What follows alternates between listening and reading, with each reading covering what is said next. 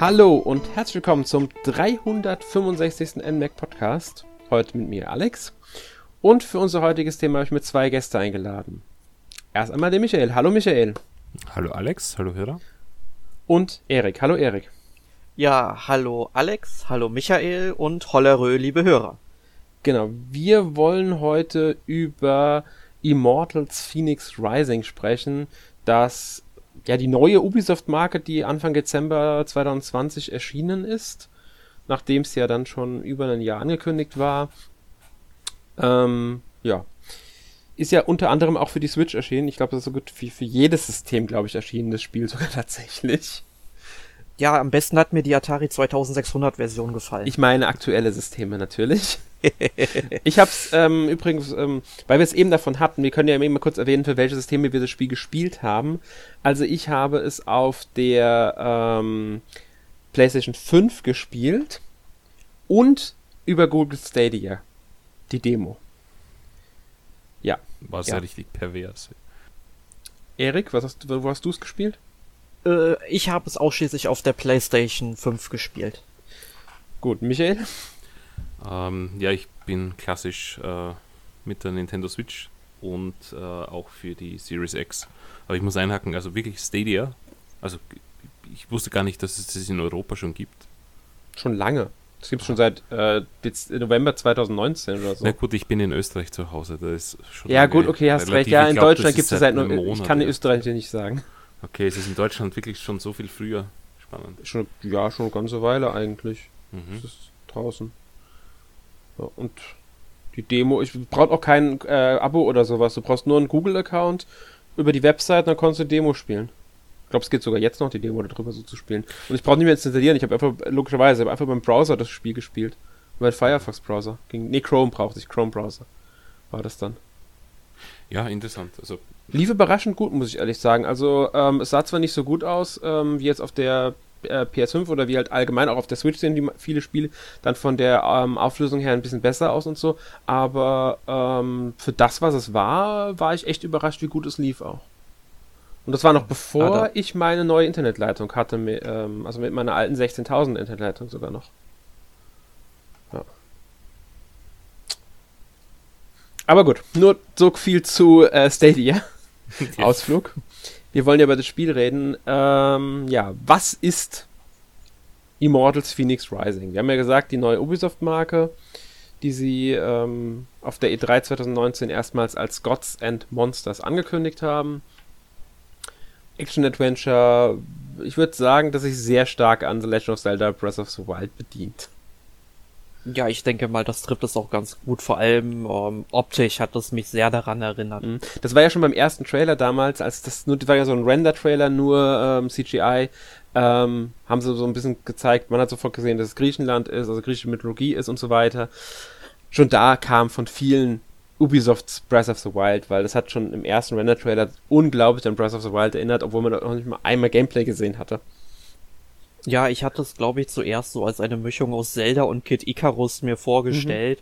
Geht ja auch so ein bisschen in die Richtung. Also man spielt da ja ähm, den oder die titelgebende Phoenix oder Phoenix. Man kann sich ja aussuchen, ob man Männchen oder Weibchen spielen möchte. Und man muss halt in diesem Spiel eine Insel erkunden, Götter befreien, in die Mythologie eintauchen, Rätsel lösen. Also es ähnelt wirklich sehr Zelda, aber ich denke mal, das werden wir im Verlauf des Podcasts dann auch noch ganz gut herausarbeiten. Genau. Ähm, entwickelt wurde das Spiel von Ubisoft Quebec. Das sind die äh, Entwickler unter anderem von Assassin's Creed Odyssey. Das war ihr letztes Spiel Assassin's Creed Odyssey. Das ist deshalb wichtig, weil die Idee für, für das Spiel entstand während der Entwicklung von Assassin's Creed Odyssey. Wenig verwunderlich. Beide Spiele sind ja ähm, Griechenland. Also das eine ist historisch, das andere Mythologie.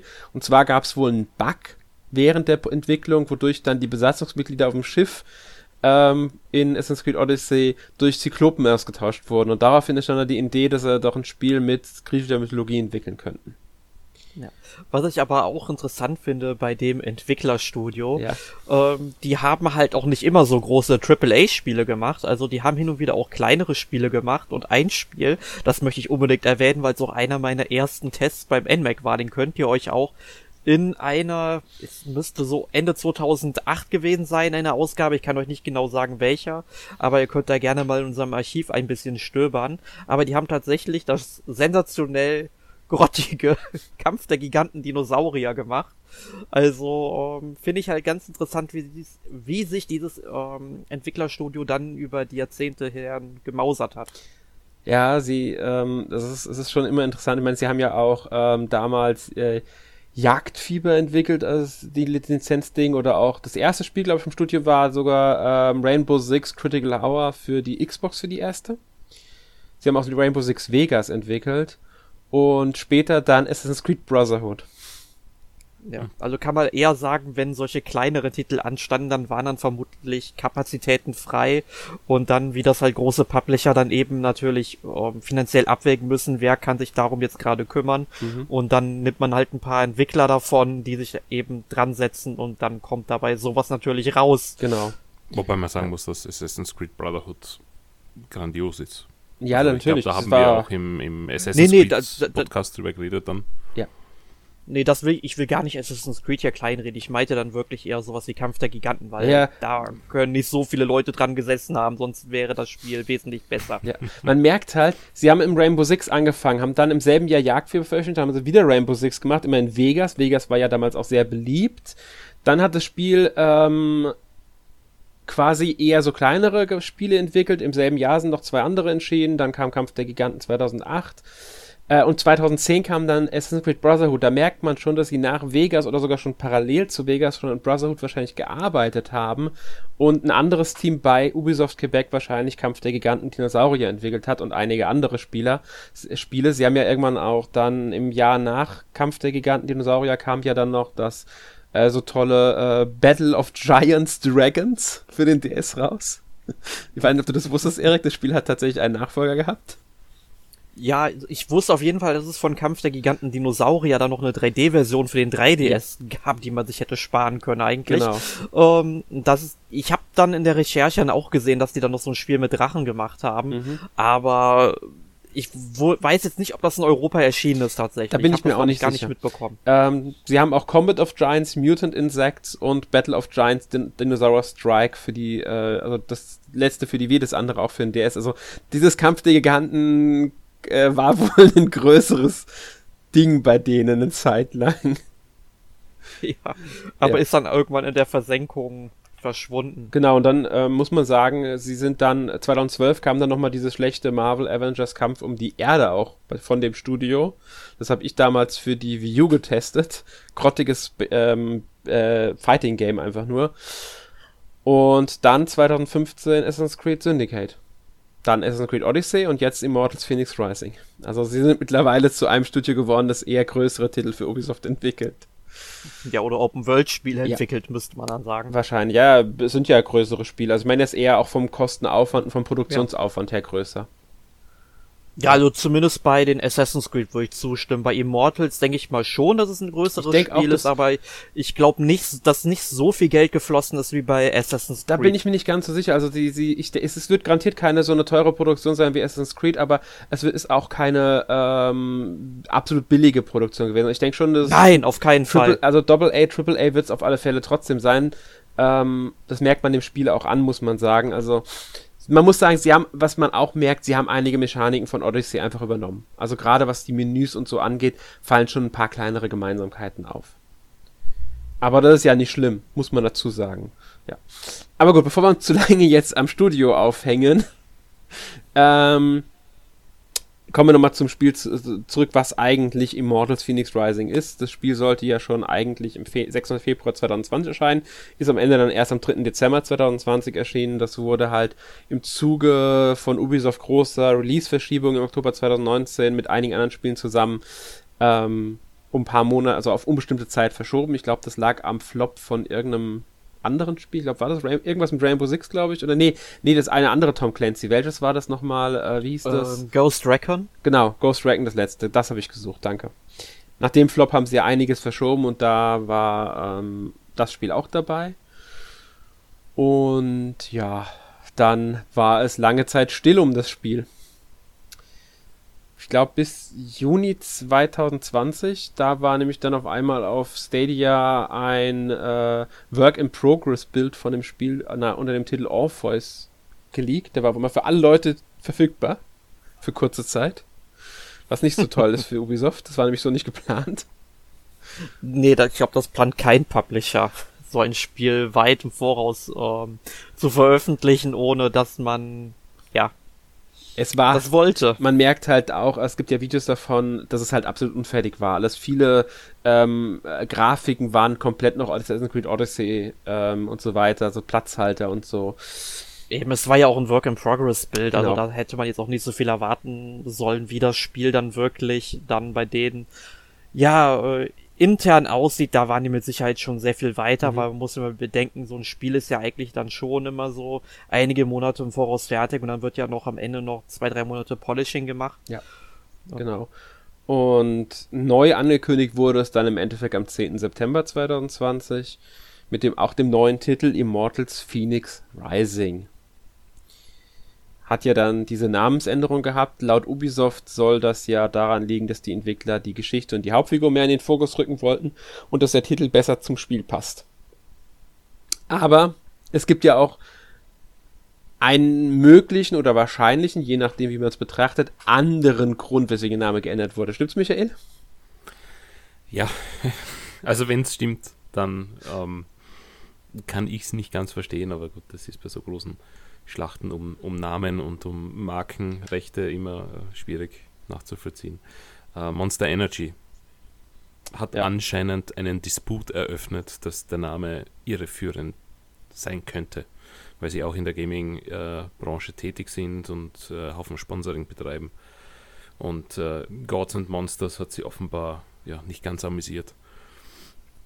Also betiteln wir es mal als Gerücht, weil es, wie du schon richtig gesagt hast, äh, möglich sein könnte, aber keine Bestätigung gibt. Aber ich denke mal, dort, wo, wo äh, Feuer ist oder wo Rauch ist, ist auch Feuer. Hm. Also könnte schon was dran sein. Und wir Ja. haben das ja schon öfters erlebt, dass äh, eigentlich nicht nachvollziehbare Namensähnlichkeiten äh, plötzlich vor Gericht gelandet sind und dann hat meistens die größere Firma gewonnen.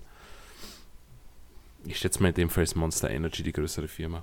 Ja, oder Ubisoft hat einfach sich auch gesagt, dass äh, der Aufwand sich nicht lohnt, weil wer weiß, wissen, wenn es ein Urteil gab, okay, wenn es aber kein Urteil gab, Ubisoft würde das Spiel nicht nochmal verschieben wollen, denke ich damals. Also ich denke auch, ja. Weil, wenn man den Gerüchten glauben kann, sei das ja erst im April oder so, glaube ich, aufgekommen, das Ganze, das, die Beschwerde über den Namen, also erst die im Jahr.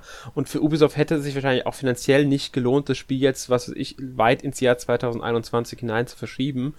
Nur wegen einem Namensstreit, da nennt man das Spiel halt schnell um. Ich glaube, das ist. Ich äh, denke, das ist die, die wirtschaftlichere Entscheidung, vor allem in, in, Ja. in der Corona-Zeit, weil darf ja nicht Genau. vergessen, Corona ist ja dann äh, im März äh, quasi, aus, also früher ausgebrochen, aber im, ab März war eigentlich alles tilt und äh, die ganze Homeoffice-Sache, also das wird Ubisoft genug gekostet haben und, und da geht man nicht noch einen Namensrechtsstreit äh, ein, der, der völlig Genau. sinnlos ist. Ja.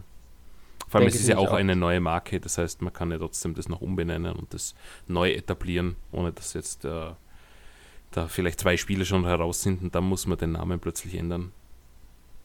Das Mhm. ist sicher Ja, das blöd. kennen wir ja das Problem bei dem einen ähm, in der Summe 11 Teil, der ja immer noch nicht in Europa erschienen ist. Ja, der wird vermutlich leider auch nicht mehr kommen, Ja. aber ich, die Hoffnung stirbt zuletzt. Also ich will dieses 3DS-Spiel gerne noch haben, aber 3DS, Ähm, ich- oh. Ja, ich, ich, ich muss die Hoffnung bezweifle, dass wir das bekommen. Das war in der Summe 11 Go Galaxy, da gab es dann Namensstreite mit einem, ich glaube, war es ein Serverhersteller oder war Großcomputer, irgendwie sowas Hersteller mit dem Namen Galaxy, der da irgendwie Namensverwechslung oder so. Ich, äh, es lief über Jahre der Streit und angeblich soll längst eine Einigung da sein, aber wahrscheinlich lohnt sich aber die Veröffentlichung einfach nicht mehr bei dem Spiel. Also ich glaube, der 3DS ist offiziell tot, oder?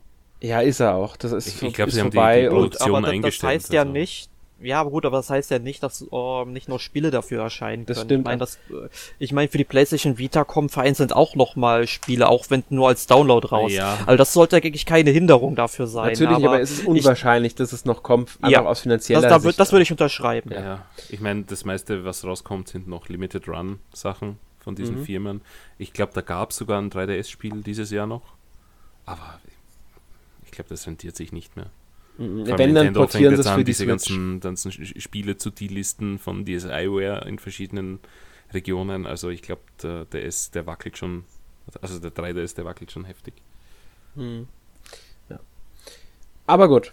Ähm, so viel dazu, was es ist, aber worum geht es denn jetzt überhaupt genau? Wir haben ja schon angedeutet, also man muss die Götter retten, man hat, spielt den Held, die Heldin Phoenix, Phoenix. Ähm, aber gut, warum muss man sie überhaupt retten, die Götter? Was ist passiert auf der goldenen Insel, bzw. Goldinsel? Im Spiel wird es, glaube ich, immer Goldinsel gesagt. Ubisoft hat im Vorfeld immer wieder mal auch von der goldenen Insel gesprochen. Ja, aber warum muss man die Götter auf dieser Insel überhaupt retten? Was ist passiert? Erik. Ja, also wir haben ja da dieses Wesen, was man ja auch nicht genau beschreiben kann, wie es wirklich aussieht, weil ich glaube, da gibt es auch nicht wirklich viele Umschreibungen in der Mythologie, aber es nennt sich Typhon, so ziemlich das abgrundtief Böse und äh, Typhon entkommt eben aus seiner Gefangenschaft und rächt sich dann auch an den Göttern. Also Aphrodite ist dann, glaube ich, irgendwie so ein Baum, Ares ist in ein Huhn verwandelt. Äh, Athene ist dann ein Kind und was war nochmal mit Hephaistos? Ähm, der, der war ein so Automat. Maschine. Ja, ja. ja genau, er ist so, so einem Automat geworden. Ja. Also Automat, Maschine, ähm, Art, ja, wie soll man das sagen, so ein Blechmann, ja. Ähm, und ja, und man strandet halt in diesem Spiel als Phoenix auf der Goldinsel und ja, erhält dann nach und nach unter anderem auch von Hermes dann eben die Aufgabe, die Götter zu befreien, um dann eben gemeinsam Typhon zum Kampf herauszufordern und ihn schließlich zu besiegen.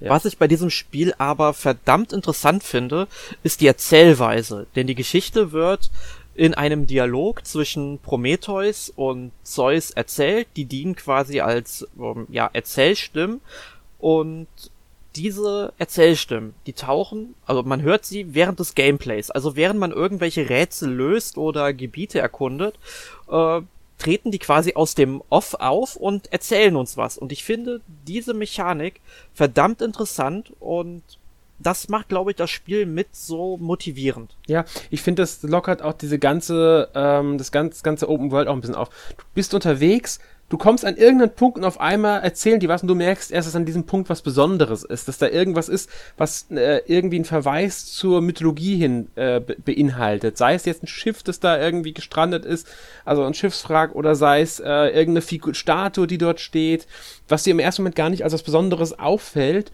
wird dann aber besonders, weil die beiden halt was, meistens ist Prometheus und Zeus gibt irgendwelche dümmliche Kommentare dazu ab, muss man dazu sagen. Ähm, weil die beiden halt dann äh, ihre Unterhaltung bringen. Oft mit Humor unterlegt, muss man dazu sagen. Der Humor dürfte Geschmackssache sein. Nicht jeder dürfte Gefallen an diesem Humor finden, nehme ich jetzt einfach mal an. Ja, das wäre jetzt mal meine nächste Frage an dieser Stelle gewesen, wie euch der Humor des Spiels gefallen hat. Er passt zum Spiel, ich finde fürs Spiel in Ordnung. Also ich weiß nicht, ob ich es bei anderen Sachen ähm, so einen Humor immer bräuchte. Ich habe auch nicht unbedingt oft jetzt gelacht. Ein paar Sachen haben mich zum Schmunzeln gebracht durchaus. Ich habe auch mal gegrinst, ähm, weil einige Witze sind halt zünden besser als andere. Aber ich finde, es macht das Spiel schon sympathisch, weil einfach man merkt, es nimmt sich nicht ganz so ernst und das fand ich sehr erfrischend in dem Spiel. Ähm, auch wenn einige Sachen jetzt einfach nicht so lustig sind, wie sie vielleicht sein sollen. Aber das ist, denke ich, normal. Also mir geht es gleich wie Alex. Äh, ich finde ihn passend für das Spiel, finde äh, das auch sehr intelligent, wie du schon sagst, weil auf manche Dinge wird man dann eben erst aufmerksam oder sieht sie mit anderen Augen. Und ich denke für das Spiel und, und auch äh, vom Stil her, weil es ist ja auch ein bisschen bunt, fröhlich und da passt das eigentlich recht cool dazu. Äh, ich kenne es von anderen Spielen, ich glaube äh, Bastion hat das gemacht. Mhm. Ja. Das war aber ein bisschen ernster. Genau, das und hat einen Erzähler gehabt, der die, die Handlung des Spielers auch mit erzählt hat, aber da war der Humor nicht so wirklich vorhanden. Das war einfach nur so der, der verdammt gute englische Erzähler, muss man dazu genau. sagen, genau. gleitet einen durch das Spiel und das hat viel von der Atmosphäre im Bastion ausgemacht.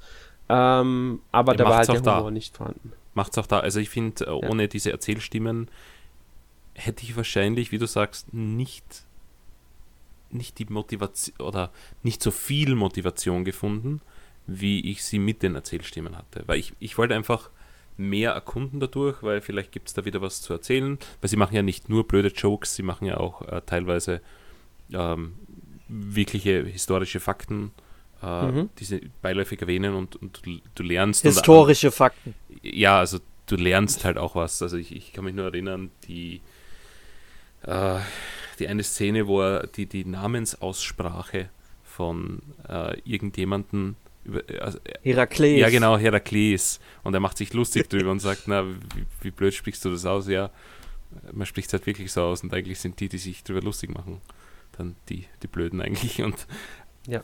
Also, so meine ich mit, man lernt was. Also, es ist jetzt nicht uninteressant oder nur Klamauk, sondern schon, schon äh, intelligenter, eine intelligente Untermalung des Geschehens. Genau, und da stimme ich zu, weil sie haben es äh, gut geschafft, den Mittelweg zu gehen zwischen, wir präsentieren das alles humorvoll und locker, aber gleichzeitig auch ähm, möglichst genau zu dem, was wirklich passiert ist. Sie verschweigen auch nicht, dass die Götter ziemliche Arschlöcher sind in der griechischen Mythologie, mhm. dass sie, dass sie ähm, recht brutal miteinander umgehen, dass sie teilweise recht heftige Sachen sich leisten. Ähm, das bauen sie klar mit ein und lockern das ein bisschen damit auf, dass es halt dann Zeus einen dummen Kommentar dazu bringt oder, oder äh, sonst irgendwie sowas halt da eingebaut wird, damit das Ganze nicht äh, halt, ja, ganz zu ernst wird dann im Endeffekt. Ja, und historische Fakten ist äh, Blödsinn natürlich die, die, die mythischen Fakten, wenn man sie so nennen kann. Ja, ich wollte also. nämlich, nämlich gerade sagen. ähm, ja, da muss ich, ähm, das, ich sehe es ein bisschen kritischer wie muss ich tatsächlich sagen. Ähm, also, ich finde den Humor okay. Also, wenn ihr sagt, er passt zum Spiel, sage ich, also, es ist jetzt auch nicht so, dass er mich stören würde. Ich finde allerdings, ähm, man hätte das ein bisschen dezenter machen können, denn oft wirkt der Humor für mich sehr aufgesetzt oder er richtet sich vielleicht auch eher an ein jüngeres Publikum vielleicht. Ähm, aber das Spiel leistet sich sehr oft irgendwelche Karlauer. Also ich kann mich an eine Stelle erinnern, die je nach Spieltempo, also bei mir kamen sie jetzt relativ zum Ende vor, wo man dann einen geheimen Raum entdeckt, wo dann versteinerte Hirsche drin stehen. Und Prometheus ähm, fragt dann Zeus erstaunt, was, du hast sie alle in Hirsche verwandelt? Und Zeus antwortet daraufhin nur, dass er sich für eine gewisse Sache revanchieren wollte. Und da denke wow. ich mir einfach nur, ähm, ja, also ähm, ich glaube, mehr kann man vom Humor nicht erwarten, aber ich stimme euch zu, dass man diese mythologischen Fakten, die einem das Spiel so erzählt, ne, wie die Götter zueinander stehen, genau. was sie sich so äh, geleistet haben, das finde ich wirklich interessant, weil da gibt's auch wirklich viel von und das finde ich passt da auch gut rein. Mhm. Und man hätte den Humor ein bisschen intelligenter umsetzen sollen, weil ich finde so als erwachsener Spieler finde ich es halt dann teilweise schon ein bisschen aufgesetzt oder zwanghaft den Humor so da reingeprügelt. Äh, es gab wirklich wenige Stellen, wo ich dann mal lachen oder schmunzeln musste, aber es ist jetzt auch nicht so, dass der Humor störend für mich gewesen wäre. Ich, ich habe ihn geduldet, aber ich hätte mir mehr davon versprochen. Ja, ähm, dazu kann man vielleicht auch mal einwerfen. Ähm, Narrative Director von dem Spiel ist hier und Lead Writer ist äh, Jeffrey Johallam.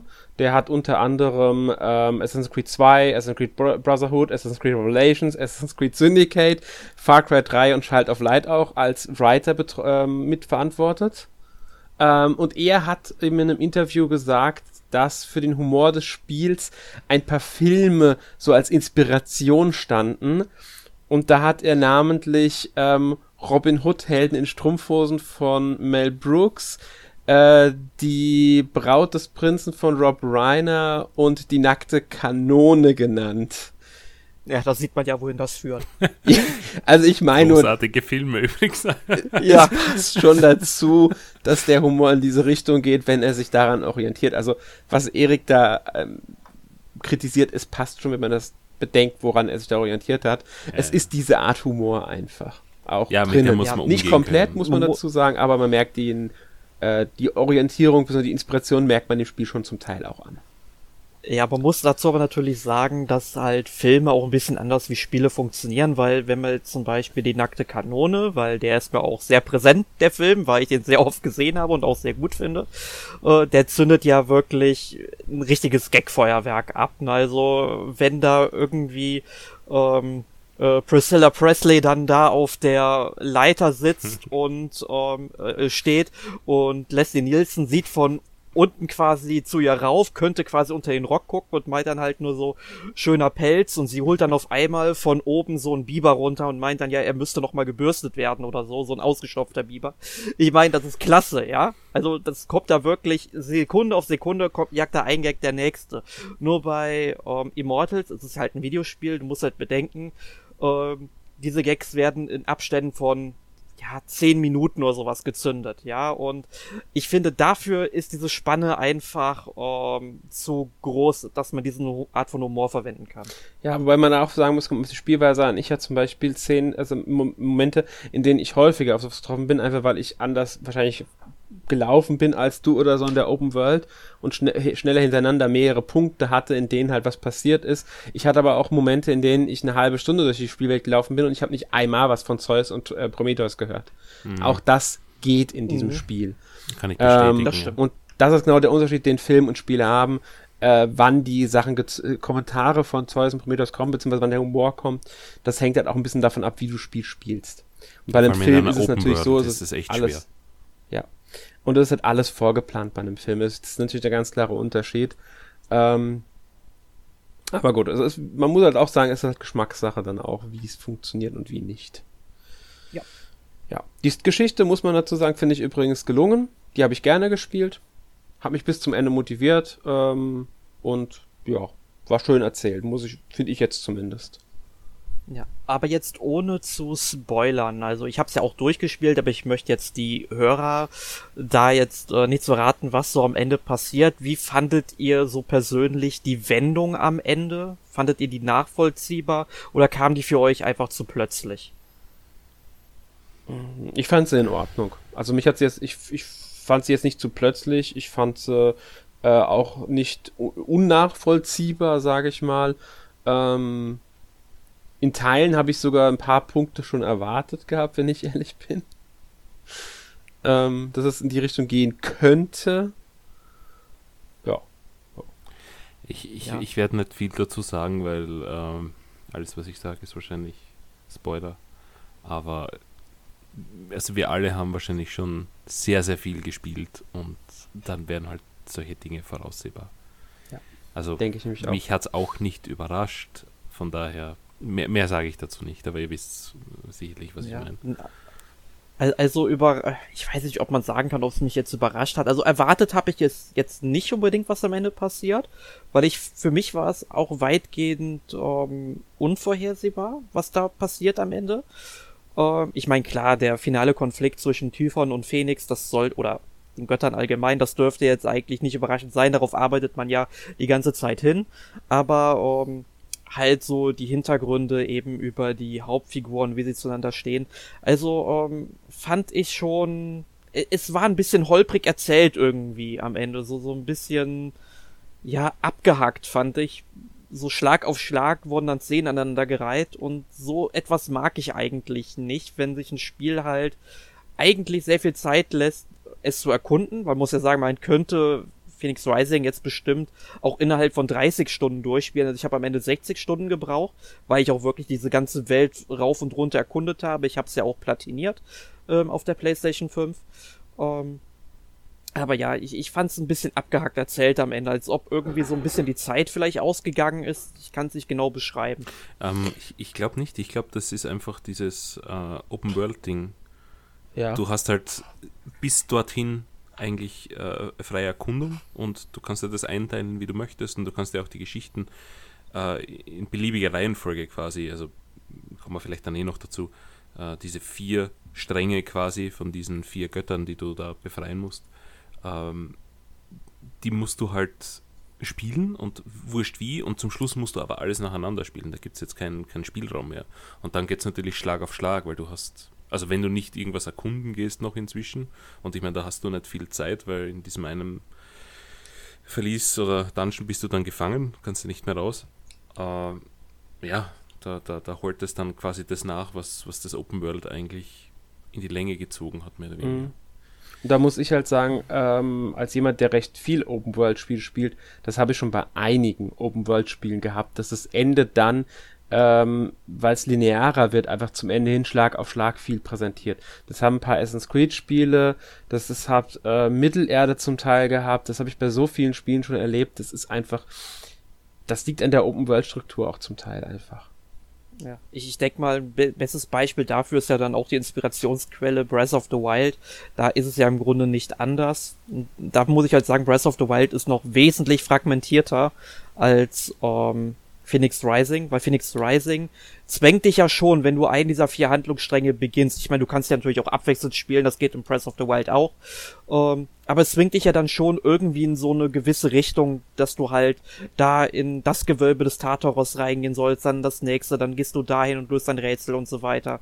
Und führt dich dann halt so durch diese Geschichte durch. Und bei Breath of the Wild ist es ja so, dass du einmal das hast und überall in der Spielwelt gibt es auch noch so kleinere Punkte, wo du auch ähm, Rückblenden dann freischalten kannst. Und äh, das fand ich bei Phoenix Rising dann schon ein bisschen besser konzentrierter, muss ich sagen, tatsächlich. Ich muss dazu sagen, ich, ich habe ja. die vier Stränge nicht nacheinander durchgespielt, sondern ich habe alle vier angefangen und dann quasi äh, äh, auf die Stufe 2, also du, du, bekommst immer drei so, so ähm, wie, wie hießen die Dinger noch? Die, die, der Segen, Segen. glaube ich, ja. Äh, man kann drei Segen bekommen, je nachdem, wie weit man fortgeschritten ist in, dieser, äh, in diesem Geschichtsstrang. Und ich habe eigentlich das bei allen eins geholt, dann bei allen zwei und dann bei, bei allen drei. Also ich weiß auch nicht warum. Ich glaube, das ist einfach durch das Erkunden gekommen, weil ich mir gedacht habe, hey, da ist noch eine Sidequest und dann habe ich halt die Hauptquest von dem gleich mitgemacht. Also ich, ich habe mich da jetzt nicht auf die Geschichte konzentriert. Also man kann es auch so spielen, dass das äh, muss man jetzt nicht einen Strang sofort beenden. Ja. Ja, ich habe mich, äh, ich habe tatsächlich die, die immer nacheinander gespielt, die Stränge, aber trotzdem nicht äh, sehr linear, weil ich oft auch einfach nur erkundet habe, so mich umgesehen habe und so in dem jeweiligen Gebiet halt. Ähm, aber da merkt man halt, wie unterschiedlich das Spiel gespielt werden kann. Mhm. Und doch. Ja, was halt typisch Open World ist. Großer Punkt. Aber du noch, hast. Äh, weil wir Breath of the Wild oft äh, referenzieren, klarerweise. Bei Breath of the Wild kannst du ja sofort zum Endgegner. Ja. Und äh, je nachdem, wie viele, also in dem Fall, wenn man keinen besiegt hat, muss man dort auch noch diese, diese Geister da von Ganon besiegen. Diese vier Stück. Und wenn man quasi den Donner, wie, wie, wie hießen die? Ich weiß es gar nicht mehr. Hießen die Geister? Nein. Aber wenn man zum Beispiel den, den Donnergeist dann besiegt hat, dann braucht man den im Schloss nicht mehr besiegen und so. Also das, das war schon recht cool gemacht und bei äh, Immortals Phoenix Rising muss man aber alle vier besiegen. Ja, also man kann erst vier Stränge beenden, genau. Genau, man kann muss halt erst die Story so weit spielen, bis man zu Typ irgendwann zu Typhon kann. Da ist in dem Sinne ist es etwas linearer dann nochmal von mhm. der Struktur her. Was ich aber ähm, sehr, sehr gut finde bei ähm, Phoenix Rising, auch wenn wir jetzt wieder den Vergleich zu Breath of the Wild sehen. Also Breath of the Wild hat ja wirklich eine riesige Spielwelt. Mhm. Die Goldinsel in Phoenix Rising ist da schon wesentlich kompakter. Und das hat mir halt auch aus dem Grund gut gefallen, Du kommst da quasi rein, also du löst quasi am Eingang von der Goldinsel sein Ticket. Du stellst dir die Goldinsel einfach mal wie so ein Vergnügungspark vor, weil du grenzt nur fünf Meter in irgendeine Richtung und schon stolperst du über die nächste kleine Aufgabe. Da musst du irgendwie Pfeile durch Löcher schießen, dann musst du irgendwelche Puzzle zusammensetzen, dann irgendwelche Kugeln transportieren und da wieder ein Rätsel lösen oder du öffnest irgendwelche Truhen, kämpfst gegen Gegner, um ne, damit eine Truhe erscheint, um die zu öffnen und du wirst für alles belohnt, was du dann quasi in deine Charakterentwicklung stecken kannst und es gibt in diesem Spiel de facto keinen Leerlauf und das habe ich in Open World so stark noch nie gesehen. Ja, und genau deshalb ist für mich diese Open World eine der erfrischendsten, erfrischendsten Open World seit langem und eine der besten Ubisoft Open World seit langem. Ähm, obwohl sie in Teilen natürlich weiterhin die Ubisoft-Formel nutzt. Ich sag nur, etliche Sachen zu erledigen. Aber wie du schon sagst, gerade die sorgen ja dafür, dass diese Open World so gut funktioniert. Ja. ja. Weil man halt belohnt wird. Und äh, das ist diese Türme in Anführungszeichen, die gibt's ja auch noch zum Erklären, aber die sind halt storymäßig eingebunden man muss sie halt einmal erklären, um dann das Gebiet auf der Karte sehen zu können.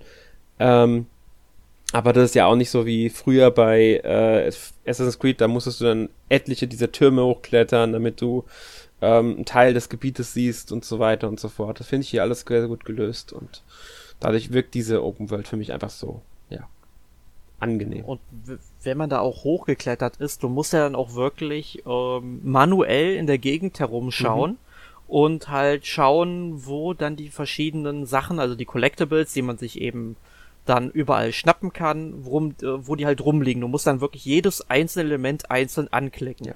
Das fand ich, als ich es zum ersten Mal gemacht habe in dem Spiel, wirklich sehr ermüdend, weil ich bestimmt über zehn Minuten dran stand oder vielleicht auch eine Viertelstunde, um das alles zu markieren. Aber je weiter du in dieser Spielwelt vorankommst, dann äh, und du kannst dieses Feature ja auch nicht nur auf diesen Türmen oder Statuen, sagen wir mal, sind es ja eigentlich, dann aktivieren. Du kannst es ja praktisch überall in der Spielwelt machen. Heißt, du ergänzt Stück für Stück diese Spielwelt, suchst dir neue Sachen raus und auch nach 50 Stunden konnte ich mich noch hinstellen, ein bisschen umschauen und habe dann immer noch irgendwie, ja, Truhen oder Rätsel entdeckt, die ich noch öffnen oder erledigen konnte. Genau. Und das, das finde ich auch sehr, sehr, sehr schön. Diese, man muss selbst aktiv werden, sich umschauen. Man kann es aber auch lassen, weil man stolpert sowieso irgendwann drüber. Automatisch fast schon. Wenn man sich in der Spielwelt genug ja. umguckt. Und das also ist halt auch das Schöne daran. Ich habe es auch nur die ersten paar Mal gemacht, muss ich zugeben, weil dann ist es auch für mich zu ermüdend geworden. Aber ich weiß nicht, was ich besser finde, wenn die Objectives alle schon auf der Karte sind oder wenn man sie selbst durch dieses Feature eben finden muss. Äh, mir ist es dann eher so wie dir gegangen, Alex, dass wenn ich äh, in der Welt rumgelaufen bin und ich habe etwas entdeckt auf dem Weg halt, dann habe ich es dort gemacht, ohne mhm. dann dieses Feature zu nutzen. Das ja, hat mir dann mehr Spaß gemacht. Ich, ja. ich habe beides gemacht. Ich habe sowohl das Feature genutzt, als auch mich einfach nur umgesehen. Ähm, und ich fand die Mischung daraus war super, weil man, mhm. ich wusste, wo ich hin will, weil da was ist. Und auf dem Weg dann habe ich neue Sachen entdeckt. Und das fand ich, das war einfach, das war, fand ich richtig, richtig gut in dieser Open World. Ja. Und dazu kommt ja noch, dass neben diesem Ganzen, du löst Rätsel, du, du findest Schätze und so weiter und so fort, die Kämpfe fand ich auch, die machen einfach Spaß. Es ist ein actionreiches Kampfsystem, das mir einfach Spaß gemacht hat. Ich habe wirklich gerne in diesem Spiel gekämpft, weil es einfach ein flott, kurzweilig, funktioniert wunderbar, hat mir Spaß gemacht. Ja, mehr kann ich dazu eigentlich gar nicht sagen zu den Kämpfen. Auf, auf welchen Schwierigkeitsgraden habt ihr gespielt? Äh, der Stand, also normal, glaube ich, heißt der. Ich weiß nicht, wie der heißt gerade. Ja, es gibt, glaube ich, fünf am Anfang. Ja, genau, es gibt fünf. Ja, aber ich habe aber auch auf normal okay. gespielt. Also das kann, kann man bei mir eigentlich die Uhr nachstellen, wenn man die Wahl zwischen mehreren Schwierigkeitsgraden hat, nehme ich halt immer den Standardwert, ja. weil da denke ich irgendwie, ja, die Entwickler haben es vermutlich so konzipiert und alles andere ist dann halt nur persönliche Einstellung, was man lieber haben ich glaub, möchte. und steht sogar dabei, glaube ich, bei dem Schwierigkeitsgrad, dass es der von Ubisoft, äh, also von Entwicklern gedachte Schwierigkeitsgrad ist, weil das schreiben sie auch bei Assassin's Creed Spielen schon seit einiger Zeit immer dazu. Hm. Ah, dann haben wir eh alle den gleichen gespielt. Ja. Aber also was ich halt Kämpfe sagen kann, weil ich habe was? Ich fand die hm? Kämpfe im Normalmodus angenehm. Sie waren herausfordernd, ja. mhm. aber sie waren nicht zu leicht und wenn man unvorsichtig war, dann ja, dann ist man halt gestorben. Also ja, genau. Man kann da auch relativ schnell hops gehen, wenn man nicht aufpasst. Ja, ähm, ich habe mal ja. ausprobiert, ich habe mal tatsächlich auf den leichten und auf den schweren gestellt, weil es kann man jederzeit wechseln. Ähm, muss ich sagen, auf dem leichten fand ich es einen Ticken zu leicht, aber auch auf dem normalen werden sie, zumindest die Standardkämpfe, wenn man irgendwann sehr hoch gestuft ist, dann doch etwas leicht, sag ich mal. Aber nie so, dass es langweilig wird. Ja. Auf dem schweren. Man muss, passiert es halt dann nicht, muss man sagen. Da sind sie halt dann einfach etwas schwerer. Ja. ja, man muss dazu auch noch sagen, man kann die Kämpfe ja auch zum Teil noch ein bisschen personalisieren, mhm. denn du hast ja ähm, verschiedene Waffen, die du finden kannst. Also du hast ja erstmal so ein normales Schwert, mit dem du angreifen kannst, für eben schnelle, flotte Schläge. Dann hast du noch ähm, einen Hammer, mit dem du halt, ja, sag ich mal, ähm, starke Schläge ausführen kannst. Dazu kommen natürlich ähm, ja, Spezialfähigkeiten, die du dann eben erlernen kannst, wenn du Charons Münzen sammelst und die dann eben in der Halle der Götter, also quasi so diesem Ausgangspunkt, wo die Reise dann ja, ich sag mal nicht losgeht, aber das ist so der Ausgangspunkt, wo die Götter sich dann eben versammeln und wo du halt deinen Charakter aufstufst. Die kommen ja dann noch dazu. Dann kannst du erst einmal natürlich deinen Kampfstil wählen, ob du halt jetzt ähm, mit schnellen Schlägen angreifst oder ob du mit langsamen Schlägen angreifst und dafür mehr Schaden machst und dann eben diese Spezialfähigkeiten dahin setzt. Oder du hast ja auch noch einen Bogen dazu, um dann noch ähm, ja fliegende Feinde anzugreifen oder halt auch Feinde, die am Boden rumlaufen, ist ja ganz egal. Nur, du hast halt für jede Waffe äh, du kannst sie erstmal personalisieren, weil sie haben verschiedene Skins, die du sammeln kannst. Ähm, aber du kannst auch verschiedene Waffen von dieser Gattung sammeln. Also zum Beispiel habe ich sehr oft mit Waffen gekämpft, die mir dann eben ähm, auch ähm, Lebensenergie zurückgeben, wenn ich halt äh, geschickt ausweiche im richtigen Moment. Und du kannst aber auch Waffen finden, mit denen du dann ähm, die, wenn bei den korrekten Treffern und so weiter, dass dann Ausdauerkugeln erscheinen, damit du deine Ausdauer wieder, sag ich mal, auffüllen kannst, weil diese ganzen Spezialfähigkeiten verbrauchen dann eben von deiner Ausdauer einen guten Teil. Und ja, wenn du eben, wenn diese Ausdauer ins Minus rutscht, dann kannst du halt erstmal keine Spezialfähigkeiten verwenden. Aber man muss und, sagen, ganz äh, kurz, dass die Ausdauer sich mhm. auch von alleine wieder Zeit wieder füllt. Ja, das genau. Das ist auch, das dauert auch eigentlich nicht so lang. Mhm. Ich glaube, wenn sie im wirklich mal im Minus gelandet ist, dann bekommst du quasi als Bestrafung einen leichten Cooldown. Der ist aber jetzt wirklich nicht so stark, aber es dauert halt dann schon ein bisschen länger, als wenn deine Ausdauer noch im Plus wäre. Da würde sie sich halt schneller regenerieren. Habe ich zumindest das Gefühl ja, ist, gehabt. Ist, ist so, wirklich. Ja. Ja, und äh, mal Frage, habt ihr da irgendwie einen bestimmten Kampfstil ähm, bevorzugt? favorisiert? Eigentlich nicht. Ich habe ähm, sowohl schneller als auch schwer, äh, langsamer, also starke Angriffe eingesetzt. Ich habe mit den Fähigkeiten, es gibt ja an sich nur ähm, vier verschiedene Angriffsfähigkeiten. Ähm, das ist diese, die Speere von Ares, die aus dem Boden kommen, dann dieser schnelle ähm, Angriff nach vorne, ich weiß nicht, wie der heißt, den Einsatz von seinem Vogel, den man ja hat und war das andere nochmal, ich weiß gar nicht, was, was auf Kreis gelegen war, also auf der B-Taste bei der Switch.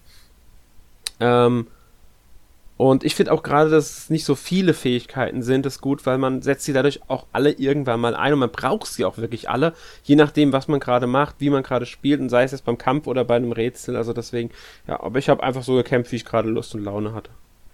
Ich meinte jetzt tatsächlich eher um, ähm, von den um, ähm, Attributen der einzelnen Waffen, also ob da so. es irgendwelche gab, wel welche Vorteile du daraus gezogen hast. Das finde ich halt mm. sehr interessant bei dem Spiel. Ja, tatsächlich, ich habe mich auf, fokussiert darauf, dass mir die Waffen äh, entweder bei Treffern, also wenn ich Gegner getroffen habe, oder wenn ich Gegner besiegt habe, oder wenn ich ausgewichen bin oder wie auch immer, dass ich dann entweder Energie, also Lebenspunkte oder Ausdauer zurückbekommen habe. Auf sowas habe ich mich da wirklich konzentriert. Vorwiegend. Also ich habe meine Ausrüstung angepasst, je nachdem, ob ich am Bosskampf war oder nicht.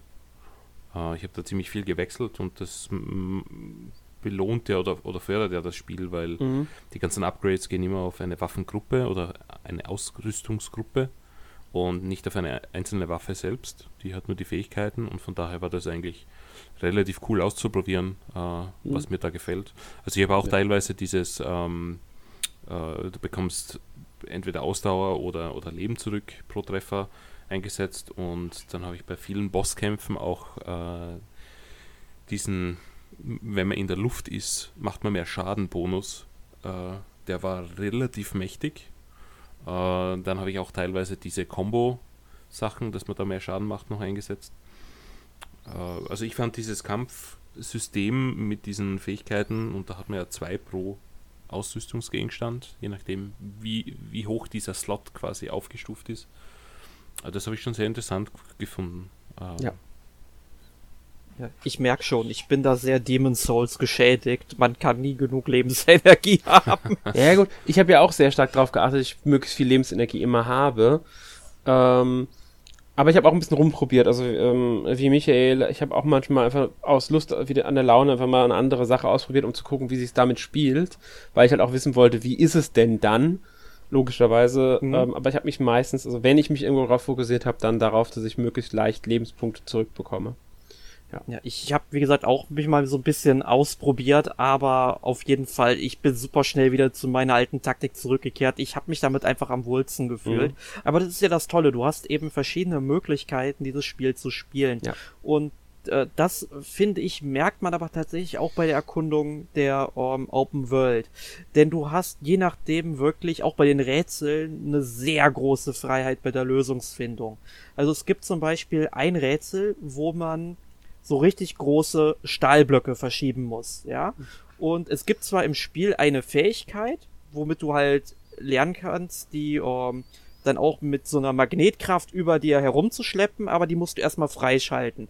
Und dann gibt es Rätsel, da wird dann von dir eigentlich verlangt, das Spiel sieht vor, dass du die durch so ein Labyrinth schiebst, richtig anordnest, damit die am Ende auf Schaltern landen uh, und da dann uh, verharren sollen. Und ja, du könntest, und ich habe das dann halt so gemacht, ich habe dieses Rätsel gefunden, hatte die Fähigkeit aber schon und habe mir dann einfach die Blöcke da rausgeschnappt und hab die dann auf die Schalter gelegt und hat das Rätsel damit innerhalb von einer halben Minute gelöst, was eigentlich bestimmt drei, vier Minuten gedauert hätte, mhm. ja, und wenn du auch Lust und Laune gehabt hättest, etwas weiter in die Umgebung rauszusuchen, du hättest theoretisch auch ähm, Bäume fällen können oder Steine heransteppen können und die dann gebündelt auf die Schalter zu legen. Ne? Oder du hast ja auch irgendwann eine Fähigkeit, womit du so ein, ja, ein so ein Abbild von dir erzeugen kannst, was dann eben auf dem Schalter stehen bleibt, ne? Und dann auch noch Gewicht befördert. Und das fand ich cool. Ja, genau. Das ist, mhm. das ist wirklich eine der Stärken, wie ich finde. Gerade das mit dem, mit der eigenen, im Doppelgänger, den man sich selbst erschaffen kann, den habe ich sehr oft genutzt, wenn ich drei Schalter oder zwei Schalter zum Beispiel hatte, die ich gleichzeitig betät die, die betätigt werden musste. Ich habe mir nur die Mühe gemacht, einen Block zu besorgen, den habe ich auf den einen Schalter gelegt und auf dem anderen Schalter stand dann meine, meine Abbild und fertig. Das Rätsel war gelöst. Damit kannst du tatsächlich ähm, einiges, ich will nicht sagen aushebeln, aber du hast eigene Lösungsansätze, die du selbst für dich finden kannst. Das finde ich kommt gerade in den Tartaros-Gewölben, ähm, kann das sehr gut zum Einsatz kommen, dass du dir selbst deinen Lösungsweg suchst. Ein bisschen. Ja. Je nachdem, welche Fähigkeiten du schon hast. Genau, man muss aber sagen, es funktioniert tatsächlich nicht immer. Ich habe mal an einer Stelle probiert, mhm. weil ich ja dann auch diese Fähigkeit habe mit diesen ähm, Speeren des Ares, hast du es glaube ich genannt, mhm. womit man ja quasi ein bisschen in die Luft geschossen wird. Ja. Und du kannst diese Fähigkeiten ja auch quasi ähm, mehrfach hintereinander einsetzen. Klar, das kostet eine Menge Ausdauer in der Luft, ne? Aber du hast ja dann auch noch Tränke und ich habe dann zwischendurch halt dann nochmal einen Ausdauertrank eingeworfen, damit ich dann halt nochmal oder vielleicht sogar noch zweimal hochspringen konnte und konnte dann eigentlich auf eine sehr hohe Position kommen, wo ich eigentlich nicht hin könnte normalerweise. Mhm. Und ohne halt vorher ein anderes Rätsel zu lösen in diesem Tartarus-Gewölbe. Und dachte, hey, cool, jetzt bin ich hier oben, jetzt laufe ich einfach weiter und kann dann schon ähm, dann eben ähm, das nächste Rätsel oder die Herausforderung abschließen, aber das ging dann natürlich nicht, weil das Spiel von mir tatsächlich erwartet hat, dass ich jedes Rätsel davor auch löse. Dann stand ich erstmal da und fühlte mich ein bisschen verarscht, aber es war halt ja auch so nicht gedacht. Aber ähm, eine Sache möchte, ich an der Stelle auch noch äh, erwähnen, wo ich die Spielmechanik dann ja in gewisser Weise wirklich ausgehebelt habe ähm, am Ende des Spiels gibt es ja dieses ähm, fünfte Gebiet, wo man dann quasi in einem Schneegebiet halt rumläuft. Und in diesem Schneegebiet gibt es dann ja ähm, quasi so Stellen, wo man eben nicht wirklich durch die Luft fliegen kann. Das hat mir gar nicht gesagt. Man kann, man hat ja auch Schwingen auf dem Rücken, womit man dann auch quasi durch die Luft gleiten kann. Also man fliegt nicht, man gleitet immer quasi und man fällt mit der Zeit natürlich. Und das kostet auch Ausdauer. Und es gibt da bestimmte Stellen der Luft, wo die Luft halt einfach zu eisig ist und da verliert Phoenix sehr schnell sehr viel Ausdauer, heißt man würde schnell abstürzen. Und das Spiel verlangt von dir eigentlich einen bestimmten Pfad, diesen Berg hochzugehen. Das ist eine der letzten Aufgaben, die du da machen musst. Und ich beknackt, wie ich nur manchmal einfach bin, habe diesen Weg einfach irgendwann aus den Augen verloren und habe mir dann tatsächlich einen Weg da hoch zu diesem Berg geebnet, den ich eigentlich niemals hätte gehen dürfen, weil ich dann irgendwie durch äh, dem Schlucken von Ausdauertränken an eine Stelle gekommen bin hinter so einer Wand von dieser eisigen Luft, wo Ubisoft das gar nicht programmiert hatte, dass oh, man da Energie verliert und konnte dann bestimmt die Hälfte des Berges da noch hochklettern und habe dann super viele Rätsel ausgelassen und später, als ich dann, ähm, bevor ich zum Endboss gehen wollte, noch alle Rätsel lösen wollte, äh, habe ich dann gemerkt, so bei bestimmten Rätseln, ja, dieses Rätsel musst du lösen, um da hochzukommen. Und Prometheus und Zeus erzählen mir dann tatsächlich auch noch sowas, dass Phoenix ja jetzt da angekommen ist und das unbedingt lösen muss. Und ich guck dann nur so, äh, nein, ich habe das vorher schon gemacht. Ne? Ähm, das fand ich dann super interessant. Das ist mir auch passiert. Ich habe den Weg verloren auf dem Weg nach da oben. Ich wusste nicht mehr, wo ich lang ja. muss. Ich habe gedacht, ich wäre richtig. Gehe geh da lang, spring, äh, kletter halt hoch mit viel Mühe, obwohl ich aus, ach, verliere Ausdauer, äh, finde aber dann meinen Weg zum auf, über, auf die andere Seite von diesem Berg.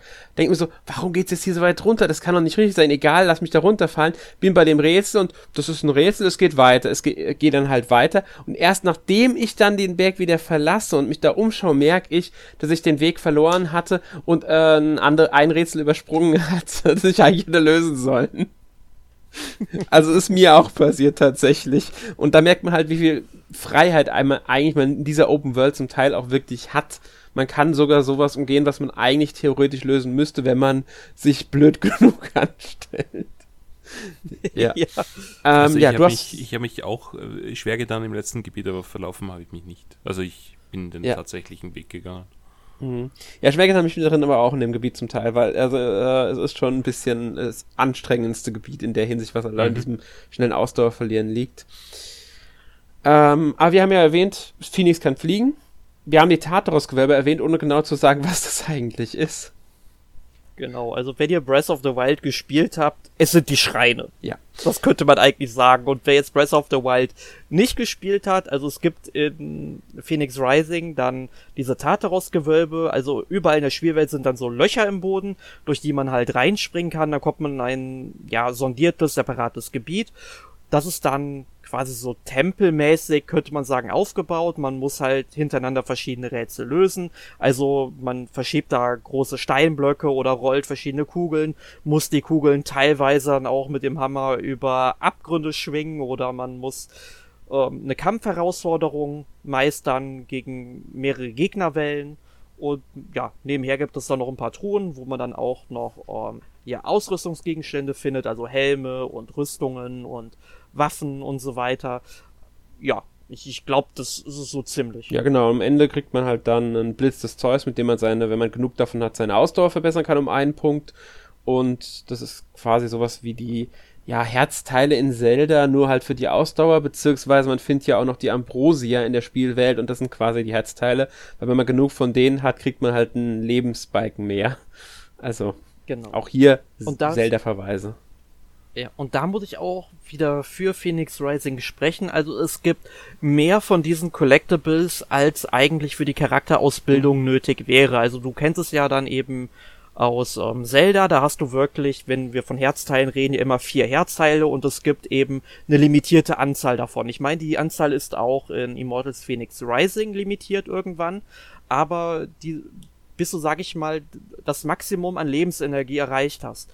Du kannst danach immer noch Ambrosia finden oder wenn deine Ausdauer endet dann irgendwann zwar, du kannst danach aber trotzdem noch Blitze des Zeus finden, um, um dann noch weitere Vorteile zu bekommen. Du schaltest dann nämlich immer, wenn du alle diese Collectibles ausgegeben hast, die du für deine Charakterentwicklung bis zum Maximum brauchst, äh, schaltest du Meisterränge frei. Und ich glaube, im Falle von Ambrosia ist es so, ähm, wenn du dann noch eine gewisse Anzahl an Ambrosiam spendest, bekommst du einen kleinen Bonus von ich glaube immer, es sind ungefähr immer drei Prozent, die man dazu kriegt auf die äh, Verteidigung. Genau, auf Abwehr, ganz genau. Und bei der Ausdauer braucht man schlicht weniger Ausdauer, wenn man das, den Meisterrang erhöht.